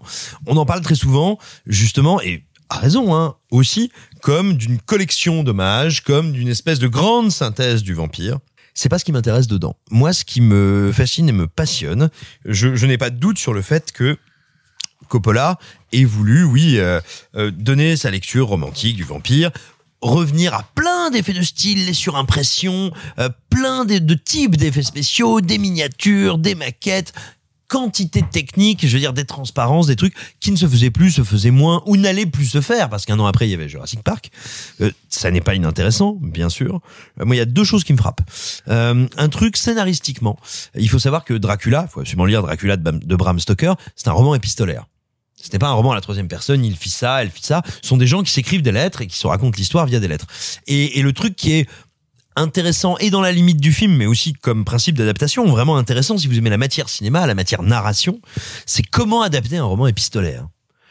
Et ben la difficulté, c'est qu'en fait, si vous lisez Dracula, qui est un chef-d'œuvre absolu, mais en fait, il n'y a pas beaucoup d'action. Le- les grands, les grands vertiges du texte, que ce soit dans l'horreur, dans le romantisme noir, enfin, parce que c'est un texte de romantisme noir plus qu'un texte fantastique à l'époque la- dans laquelle il s'inscrit euh, ben, c'est pas tant les événements qui se passent que la manière dont les différents narrateurs très nombreux expriment leurs sentiments. Et ça le film a un peu de mal avec ça. En revanche moi ce qui me passionne c'est alors que Coppola a voulu faire un film somme sur ce qu'il y avait eu avant lui malgré lui ou peut-être euh, peut-être en conscience mais en tout cas c'est pas ce qu'on retient du film alors que c'est moi c'est ce que je trouve le plus intéressant. Il a fait la bande annonce des années 90 ce film c'est un clip de pop star des années 90 avant qu'elle n'advienne. Et je le dis sans cynisme aucun mais vraiment il y a des moments t'as envie de mettre du Madonna dessus. Quand tu vois ces couleurs surexposées quand tu vois ces scènes avec les succubes qui sortent d'un softcore de M6 quand tu vois tous ces trucs pour moi c'est pas un grand film classique. C'est un vrai film déviant qui annonce toutes les années 90 un peu comme le film de Ridley Scott de vampire avec Bowie et Deneuve annonçait les années Incroyable. 80. Ridley Scott, euh, Tony Scott. Tony Scott, oui, merci, excuse-moi, lapsus terrible, de Monsieur Scott, annonçait les années 80. Et bah là, quelque part, il annonce les années 90. Moi, comme elle m'intéresse moins, ce sont des motifs esthétiques qui me touchent peu, mais c'est un vrai film problé- pro- pas problématique, programmatique de ce qui va arriver euh, esthétiquement, plastiquement, dans un certain cinéma des années 90. En cela, je le trouve intéressant, et en ça, je, je, il m'arrache un peu les yeux. Pour le coup, euh, c'est marrant parce que vous avez dit des trucs que j'allais citer, notamment tout le travail sur. Moi, j'aime beaucoup euh, tout le travail euh, sur les surimpressions dans l'image tout le long du film, et on citait justement les inspirations de vouloir reparcourir l'histoire du cinéma. Je me faisais la réflexion. Il y a une scène de course poursuite à la fin où euh, Reeves se jette sur un chariot qui est en train de transporter Dracula et où justement on joue sur des teintes sépia. Moi, j'avais l'impression de mater par instant un film des années 40, un film des années 30, de jouer justement sur une période où on colorisait mais pas vraiment l'image, de jouer justement sur ces teintes-là. C'est un truc qui me plaît beaucoup. Tu parlais de des, des scènes qui parlent de cinéma, la découverte du cinématographe dans le film arrive régulièrement. Et toi, tu citais Simon les années 90. Il y a un truc que j'aime bien parce que on a une période en fait euh, avec le Dracula de Coppola qui est à la fin des années 80, début des années 90, qui est un moment en fait où j'ai le sentiment que beaucoup de cinéastes ont beaucoup d'ambition, mais pas encore les moyens techniques pour les faire en fait. C'est-à-dire qu'on a un truc très étrange où euh, ils ont beaucoup d'envie, énormément d'envie de cinéma. Et je cite ça notamment euh, par, par rapport à beaucoup euh, d'adaptations de Clive Barker qui a eu à l'époque. On parlait de Candyman. Cabal. Cabal, ouais, et j'allais surtout citer Cabal parce que Cabal, on est en fait à ce moment-là où on joue encore énormément avec les effets pratiques et c'est ce que fait le Dracula de Coppola, c'est énormément jouer avec les effets pratiques qu'on va suraugmenter par instant de petits détails mais qui sont encore trop pétés pour qu'on les assume totalement, qu'on va essayer d'ajouter des petites couches supplémentaires, d'effets de style un peu too much autour et c'est ce que faisait justement Cabal formidable. En fait, quand je regarde Dracula, je pense énormément à Cabal dans son approche de la prothèse et de l'esthétisme de la prothèse et de la création du monstre à l'image. Mais en fait, euh, il fallait que j'en parle absolument et je vais laisser la parole à Sophie là-dessus sur la question que je me suis dit en fait quand je regardais justement Dracula de Coppola qui était on est en 92 on parle du Dracula de Coppola donc on parle de la figure du vampire dans le cinéma et on sait que la figure du vampire est vachement revenue à la mode post 2000 avec euh, des Twilight et des choses comme ça. La question que je vais te poser Sophie elle en est où la figure du vampire quand on est en 92 Et bah déjà, il y a une erreur, c'est que non, la, figure du vampire n'est pas revenue à la mode. C'est vraiment la figure du vampire a toujours été là. On parle de Nosferatu, donc en fait, même si on revient avant, on parle tous de Dracula de Bram Stoker, mais en fait, il y a eu un film de vampire qui a été écrit avant, qui s'appelle Carmilla et qui est sorti en 72 et qui a donné notamment une adaptation à la Hammer en 70. Donc, faut savoir que donc euh, bah, euh, expressionnisme allemand, Nosferatu, euh, on est en 22, donc là on est pas du tout, puisqu'on pouvait pas parler de cinéma d'auteur à l'époque, mais en tout cas, c'est quelque chose qui s'est transmis dans la cinéphilie classique. Mais en fait, la figure de vampire, ce qui est hyper intéressant, plus qu'avec d'autres monstres, c'est que elle a sans cesse switché entre le cinéma grand public, voire même presque nanardesque, mais qui a un énorme impact, euh, j'ai envie de dire sociétal cinéphile, Ouais, entre très, très grand public, Très, très grand public. Et le cinéma d'auteur. Et en fait, cette balance-là, on ne l'a jamais quitté. C'est-à-dire que euh, un film qu'on ne peut pas ne pas citer, mais qui est immense en termes de film de vampires, c'est Le Bal des vampires de Polanski en 67, qu'on ne peut pas oublier, qui est pour moi l'un des plus grands Polanski de tous les temps. Que juste après, enfin en tout cas années 80, on passe sur le Tony Scott avec Les Prédateurs, qui est encore une fois un petit peu à cette euh, cette frontière-là. Mais après, paf, film de la Hammer 70, on a l'adaptation de Carmilla qui s'appelle euh, Vampire Lovers, qui est un film Z, lesbien, semi-porno, Anti-patriarcat, euh. anti-patriarcat chelou, mais donc film de la Hammer, donc grand public un peu chelou, mais qu'après, donc là, on arrive dans les années 90, après le Tony Scott, on a d'un côté, on a Dracula, de l'autre côté, on a Entretien avec un vampire, qui sont des films avec du casting, avec euh, des grandes ambitions de mise en scène, mais qui sont malgré tout des films assez grand public. Après, d'un coup, on va rebalancer. Il y a un autre auteur, hein, en tout cas deux auteurs qui s'y mêlent un peu dans les années un peu plus fin 90. Bam, on a une nuit en enfer qui déconstruit complètement le genre. On n'est plus sur la figure du vampire unique que la, comme l'avait fait Coppola. On est sur c'est quoi les vampires? Et à partir des années 90, ne l'oublions pas, on est sur une putain de déferlante de films de vampires et je vais vous les citer pêle-mêle. On a La Reine des damnés, donc qui est la suite d'Entretien avec un vampire. Euh, on a, euh, on a donc on a Blade qui est arrivé un peu avant. On a Underworld. Puis après. Underworld J'avais oublié Underworld. Mais on- Vous n'avez pas eu d'adolescence, Underworld 2, chef-d'œuvre, ma Mais chère oui. Et là, d'un coup, qu'est-ce qui se passe? On arrive dans les années 2000 et hop Qu'est-ce qui se passe? Ça redevient du cinéma euh, d'auteur pendant un temps. Je pense à Only Lovers Left Alive, on pense à Thirst, on pense à tout Il y a ça. Twilight avant quand même. Oui, mais là, euh, oui, oui, mais euh, je voulais dire en termes de, réappropria- de réappropriation culturelle. Là, en fait, c'est qu'on a une, on a eu le livre de Stéphanie Meyer qui arrivait avant, puis après il y a eu les adaptations. Bref, mais oui. et ben- First c'est vachement bien et Only Lovers Left Alive c'est vachement bien mais oui, mais en fait, vous voyez cette espèce de dualité, c'est que des fois c'est sur des périodes qui se chevauchent, mais on alterne entre le film de grand auteur et le film vraiment grand public, et sans notion de, il y en a un qui est bien, il y en a un qui est pas bien. Hein. Je vais pas dire qu'Underworld c'est moins bien que, c'est vachement bien Underworld mais bien sûr que c'est vachement bien, mais c'était vraiment grand public. Oui. Moi, j'ai juste une question. Tu disais que du coup, par rapport à Entretien vampire, euh, ce sont deux films grand public. Tu trouves que Dracula de Coppola, c'est un film grand public? Ah bah oui. super production, Ah ouais. super promu, Ah ouais. qui Bien sort sur tous les écrans. Mais oui. j'étais à Cône sur Moi, il est resté deux mois à l'affiche. Non Ah, mais, mais non, je- mais, mais tu, tu trouves pas mais mais il est sorti comme un, une super production que tout le monde allait voir. je sais pas j'étais pas né Moi non plus. Bah, moi tu oui. es toujours pas né mec. Ah, c'est un Non, film mais- grand public Pas pour vous. Mais bien Euh, sûr, c'est pas parce que c'est un, c'est pas parce qu'il y a un grand auteur derrière que Non, c'est. mais parce que c'est un film qui est un peu exigeant, qui, a, qui attire, qui, Mais non. qui, utilise tout Mais pas un héritage dont on vient de Non, parler, parce- allemand, c'est parce qu'on c'est parce Oui, qu'on oublie Non. mine de rien que dans cette période-là, le divertissement était aussi du divertissement d'auteur. C'est ça aussi qu'on oublie à l'époque, c'est que euh, on n'était pas en fait le divertissement, la forme du divertissement et du film grand public a beaucoup évolué à travers les âges et à l'époque le divertissement c'était avant tout un certain cinéma d'auteur. C'était avant tout un cinéma d'aspiration à créer du véritable cinéma plus que un moment de popcorn de deux heures. Il y avait un- tout un ensemble. Alors après, on citait les films de la Hammer aussi. Mine de rien, il y avait des propos dans les films de la Hammer. On avait déjà parlé dans cette émission de, euh, de de Sister Hyde. On avait déjà parlé justement de, de questions. Je veux dire, quand ils font Sister Hyde et qu'ils explorent les des thématiques qui sont proches de la transidentité à l'époque de la Hammer, t'as déjà des questionnements profonds dans du cinéma qui se veut grand public qui sont assez passionnants, tu vois. Mais alors, alors, attendez, alors si je puis me permettre, euh, attention, la Hammer c'est pas grand public, ça a du succès, mais du succès dans le domaine de la série B horrifique. Et même s'il y a une partie de la Hammer qui a exploré des choses très intéressantes, la Hammer ça, ça, ça, ça a été plutôt à la fin de la Hammer. La Hammer ça a surtout été du cinéma d'exploitation avec Christopher Lee et euh, et on a fabriqué industriellement du Et là cinéma de aussi, genre. on est sur du vampire. Voilà. Hein. Et bien sûr, c'est ce que j'allais dire. Et le Dracula de 92, évidemment qu'il est très cinéphile, évidemment qu'il se positionne, mais, mais c'est un film spectaculaire, épique, avec énormément d'effets spéciaux, un gros casting, euh, des Ah oui, succubes le- avec des grosses le, tétées. le, le casting est fou furieux, hein. Ça, ça, il veut... Ah oui, et d'ailleurs dans les succubes, il y a Monica Bellucci. Ah bah oui. Absolument. euh, Il- il- il- non, mais c'est à dire que moi, pour- Oui, moi- bien sûr. Ouais, Alors là, vous ne pouvez pas voir les yeux, vous ne pouvez pas voir les yeux d'Arthur. vous pouvez voir les yeux d'Arthur, mais entre B et Chi, il a un œil qui a popé quand même.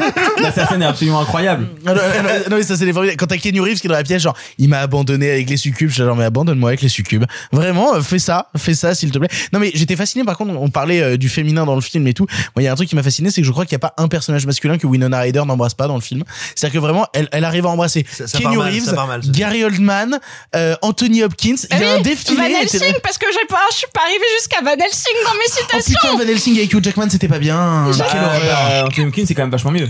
ah bah oui. euh, Désolé, hein, pas- j'invente pas la chose encore une Ah fois, bah, mais. je, suis Van Helsing, il va falloir mais- lui mettre les pieds dans le Par, par cœur. contre, ce qui est hyper intéressant, et ça, c'est le seul point commun à littéralement tous les films de vampires, dont Twilight, dont tout ce que tu veux, c'est un, fi- enfin, le, le, le vampire de base, dans son écriture même littéraire, c'est la figure de la sexualité, et du consentement et du non-consentement. C'est très intéressant. Je vous je réfléchissais à chaque fois. C'est il n'y a pas figure plus sexuelle que le vampire, ce qui n'est pas le cas par exemple d'un loup-garou, de la créature du lac noir ou euh, d'un Frankenstein, enfin d'une créature de Frankenstein, alors que le vampire est toujours euh, euh, une, une créature de désir. Et même là, dans l'adaptation en série de What We Do in the Shadow, même là, tu joues sur la sexualité complètement non, enfin euh, Bah, sans limite. D'Eros et de Thanatos, la possibilité de l'infini et la morsure comme une pénétration. Symboliquement, Exactement. dans le cinéma vampirique, la morsure est une pénétration. Ce qui est très intéressant, effectivement, c'est que non seulement c'est une figure qui euh, reste en permanence dans le cinéma, mais dans tous les types de cinéma, mais il y a aussi un truc qui a une vraie difficulté quand tu veux faire aujourd'hui un film de vampire, c'est que non seulement avant même le cinéma, il a une existence littéraire, il y a un substrat mythologique que tu ne peux pas ignorer. Et la difficulté, c'est comme il est là depuis, on va dire, la jeunesse, l'enfance du cinéma, tu as des images matricielles dont il est très difficile de se défaire. Et, et moi, c'est pour ça, moi, j'aimerais non pas en terminer, mais évoquer euh, la mini-série de Mike Flanagan sur euh, Netflix, Midnight Mass, qui est une non pas une relecture, parce que il la prend finalement très au pied de la lettre, un, approfondissement, un travail sur la mythologie vampirique que je trouve absolument passionnant. Et c'est le travail que fait toujours Flanagan, c'est prendre un concept et essayer de dire en quoi est-ce qu'il euh, en quoi est-ce qu'il s'incarne en des termes humains. Et bien donc le vampire, c'est le refus de la fin ou la peur de la fin. Pas avec la même orthographe. Quel bâtard. Et, oui, et, et comment ça joue sur une petite communauté, sur un petit groupe d'humains, et, et il incarne ça avec une poésie et une intelligence qui, et ça c'est un double mouvement magnifique, à la fois te ramène à l'origine, à la racine, au radical du mythe du vampire, et en offre une vision incroyablement moderne. Le réussir comme ça dans ce double mouvement, je trouve ça magnifique. Moi, j'aurais juste un dernier point. Je trouve que c'est, je, je trouve ça super qu'on ait parlé d'autre chose que de pure esthétique, parce qu'il faut quand même rappeler que ce film a gagné trois Oscars, trois Oscars pour le maquillage, le son et les costumes. Alors mais- méritait peut-être non, mais de, de toute manière, c'est c'est toujours la base. euh, Bah, je suis désolé, non, mais c'est non, vrai. Non, mais- non, mais soyons honnêtes, c'est les Oscars font souvent ça. Bien quand sûr. euh, quand euh, c'est des films de divertissement un peu trop grand public, mine de rien, ce en quoi s'inscrit euh, Dracula sur certains aspects, il y a une envie mine de rien de les citer aux Oscars, mais pas de les mettre dans des catégories importantes. Exactement. Regarde, regarde les Star Wars à l'époque, qui, gagnent des prix pour les effets visuels et toutes ces questions-là, mais Exactement. qui n'auront jamais le droit et, et en fait le passe droit de pouvoir aller dans des catégories aux Oscars un peu plus prestigieuses. Alors, ce sera gagné par Seigneur des Anneaux. Ce sera gagné par Seigneur des Anneaux et ça a Exactement. changé après le. Seigneur des Anneaux. Bah ans non, plus tard. Titanic. Titanic avant. Ah, c'est pas un film de genre, c'est un gros, c'est au contraire, c'est le dernier, c'est la dernière, c'est la dernière grande Ah, fresque vous parlez- hollywoodienne du 20 Non, mais siècle. vous parlez de genre, je croyais que vous parliez de films faits par un auteur identifié, excusez-moi. Non, non, Ah non, non, Non, non, non, non. moi je voulais parler de fantastique et D'accord, de autant genre. pour moi, autant pour moi, désolé. En tout cas, on disait qu'on parlait pas d'esthétique. Moi, j'aurais aimé revenir là-dessus parce que personnellement, je vais être très honnête, moi j'ai découvert Dracula justement pour cette émission, film euh, que j'avais en fait vu très très jeune. Mais quand je dis très très jeune, je devais avoir 7-8 ans et en fait, il m'en restait des bribes de souvenirs et des images. Et mine de rien, c'est ça qui est très très fort avec le Dracula de, de Coppola, c'est la force évocatrice des images et à quel point ces images-là étaient restées inscrites dans mon crâne. C'est-à-dire euh, notamment tout le travail sur les miniatures que j'aime beaucoup dans le film, sur ce le, le Kenny Reeves qui est amené en train jusqu'en Transylvanie, cette scène où il est abandonné à l'entrée et où t'as la vieille carriole qui vient le chercher et tout. J'avais encore cette image-là qui était restée imprégnée dans mon cerveau. Il y a quelque chose de fascinant en fait dans la manière dont Coppola, il y a pas en fait il y a pas un photogramme du film qui a pas une idée. C'est-à-dire c'est ça qui est assez fou. Il y a pas un photogramme par défaut quand tu regardes euh, le Dracula de Coppola. Il y a que des choses pour te raconter à la fois l'histoire des personnages en jeu ou l'histoire du cinéma. Il y a, il y il y a un ensemble qui se crée quand tu regardes le Dracula de Coppola qui je trouve assez fascinant parce que c'est assez facile, surtout avec l'image. euh, Et encore une fois, je vais rentrer dans un débat qui n'intéresse personne, mais qui n'intéresse que moi et c'est pas grave. Ou Mathieu Kassovitz, visiblement. Euh, Oula. euh, voilà. Ah, ok, je vois où tu vas. Euh, oui, voilà, c'est ça. Euh, moi, je trouve qu'en fait, l'image numérique participe à faire beaucoup de mal au cinéma sur plein d'aspects, et notamment à nous faire des images qui, par instant, se ressemblent toutes et deviennent toutes très oubliables. Qu'on aime ou qu'on n'aime pas le Dracula de Coppola, il y a une chose qui est sûre, c'est que ces images-là, de par leur technicité, de par leurs travaux des effets pratiques, de par leurs euh, travaux justement de, de mise en image de choses surréalistes et fantastiques, il y a quelque chose qui reste ancré en toi qui te crée des images à cauchemar, qui te crée des images de cinéma. Et c'est en ça que moi, mine de rien, c'est une période de cinéma qui me fascine parce que c'est une période justement où on en faisait beaucoup avec peu d'effets, où on essayait justement, avec le peu qu'on avait, de donner beaucoup à l'image et de transmettre justement des images qui allaient dépasser notre quotidien et notre réel. Personnellement, c'est ça qui, que me laisse le Dracula de Coppola, c'est cette envie d'ailleurs, cette envie de cinéma qui, à travers des effets réels mis en place sur le plateau, on arrivait tout de même à te casser la gueule. Et puis rappelons-le, il y a Tom Waits. Et quand Tom Waits est dans un film, c'est comme dans la musique, c'est comme dans la vie, bah c'est super bien. Et moi, j'ai un dernier truc, mais après, c'est Simon qui va mieux me répondre parce qu'il connaît peut-être le texte mieux que moi. Mais j'ai l'impression que le film décide d'aborder le personnage de manière beaucoup plus critique de la religion que le texte en lui-même et en fait une espèce de d'ange déchu qui en fait est juste une réponse à crit aux critiques de C'est très très présent dans le texte. Ouais, oui, mais déjà. pas à ce point Si- ah, si, si. Beaucoup plus. Si, ouais. si, je te jure. ok tu pourras Ah non, non, je ne couperai pas. parce que pour moi c'est c'est Ah mais quelque chose d'extrêmement mais- intéressant c'est qu'en fait tout le début avec ce costume qui est absolument incroyable dans cette Ah, scène le costume de Dracula dans la première bataille Il est est super. incroyable. Et d'ailleurs, toute la bataille, elle est faite en nombre, qui est d'ailleurs reprise quand il découvre le cinématographe plus tard. Enfin, il y a tout un truc qui est fait. Et pour moi, c'est juste, en fait, un ange déchu, comme Lucifer, qui est quelqu'un qui, en fait, veut se venger et répond à Dieu en disant, tu as tué l'amour de ma vie, je te hais. Et ben, tiens, en, en retour, je te fais ça. Et pour moi, le texte le faisait moins. Mais, je me trompe l'idée, peut-être. l'idée de Dracula, c'est que c'est un ange déchu. Déchu. C'est effectivement un Déçu Lucifer. et déchu. Hein. Oui, non, mais c'est effectivement un Lucifer. Lucifer, c'est celui qui porte la lumière et qui, parce qu'il apporte la lumière aux humains, est déchu et, euh, et tombe, euh, et tombe. Il y a une chose qui est sûre en tout cas, c'est que le film est disponible ce mois-ci sur TCM Cinéma, que ce soit en linéaire ou en replay. Vous pouvez rejoindre la chaîne TCM Cinéma ou vous intéresser au replay de TCM Cinéma pour découvrir Dracula de Francis Ford Coppola. Ça vous fera des bonnes soirées et ça commencera bien ce mois d'Halloween qui s'annonce. Comme euh, Simon aime pas le mot depuis tout à l'heure, vas-y dis-le le mot. Il, il va être comment ce mois? Hasta luego, el spooky Halloween. Et voilà, il va être tout spooky. C'est ainsi que se termine ce 62e épisode de Pardon le cinéma. On continue le compte, on continue, on en est à 62 épisodes et je n'ai aucune blague avec 62.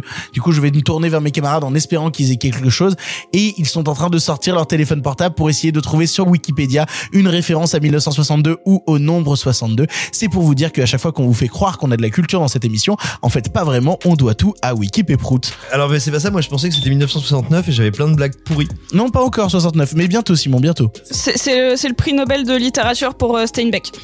Ah, bah c'est déjà pas mal. Les Bon, raisins de la, la date colère. de mort de Marilyn Monroe? Oh ça, ça, c'est plus Oui, triste oui, déjà. oui, c'est ça, c'est la date de décès de Marilyn Monroe. Eh bien, on fait des bisous à Marilyn.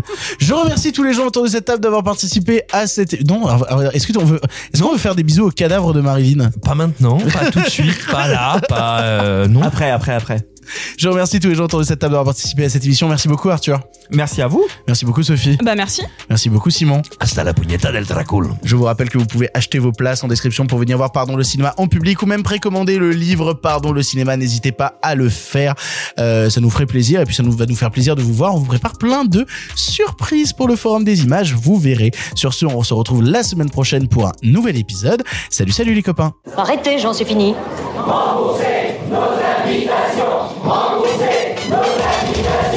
Qu'allons-nous faire par Osiris Essayons de nous voir la semaine prochaine pour déjeuner, et puis vous me montrerez votre clocher. Le cinéma fait de toi un bon gamin Et que c'est quoi? Maintenant c'est fini, va falloir rentrer. Je vais aller me faire une toile. Ok, amusez-vous bien tous les deux. Bon, ça j'y compte. Bonne soirée. Merci. Have a great evening.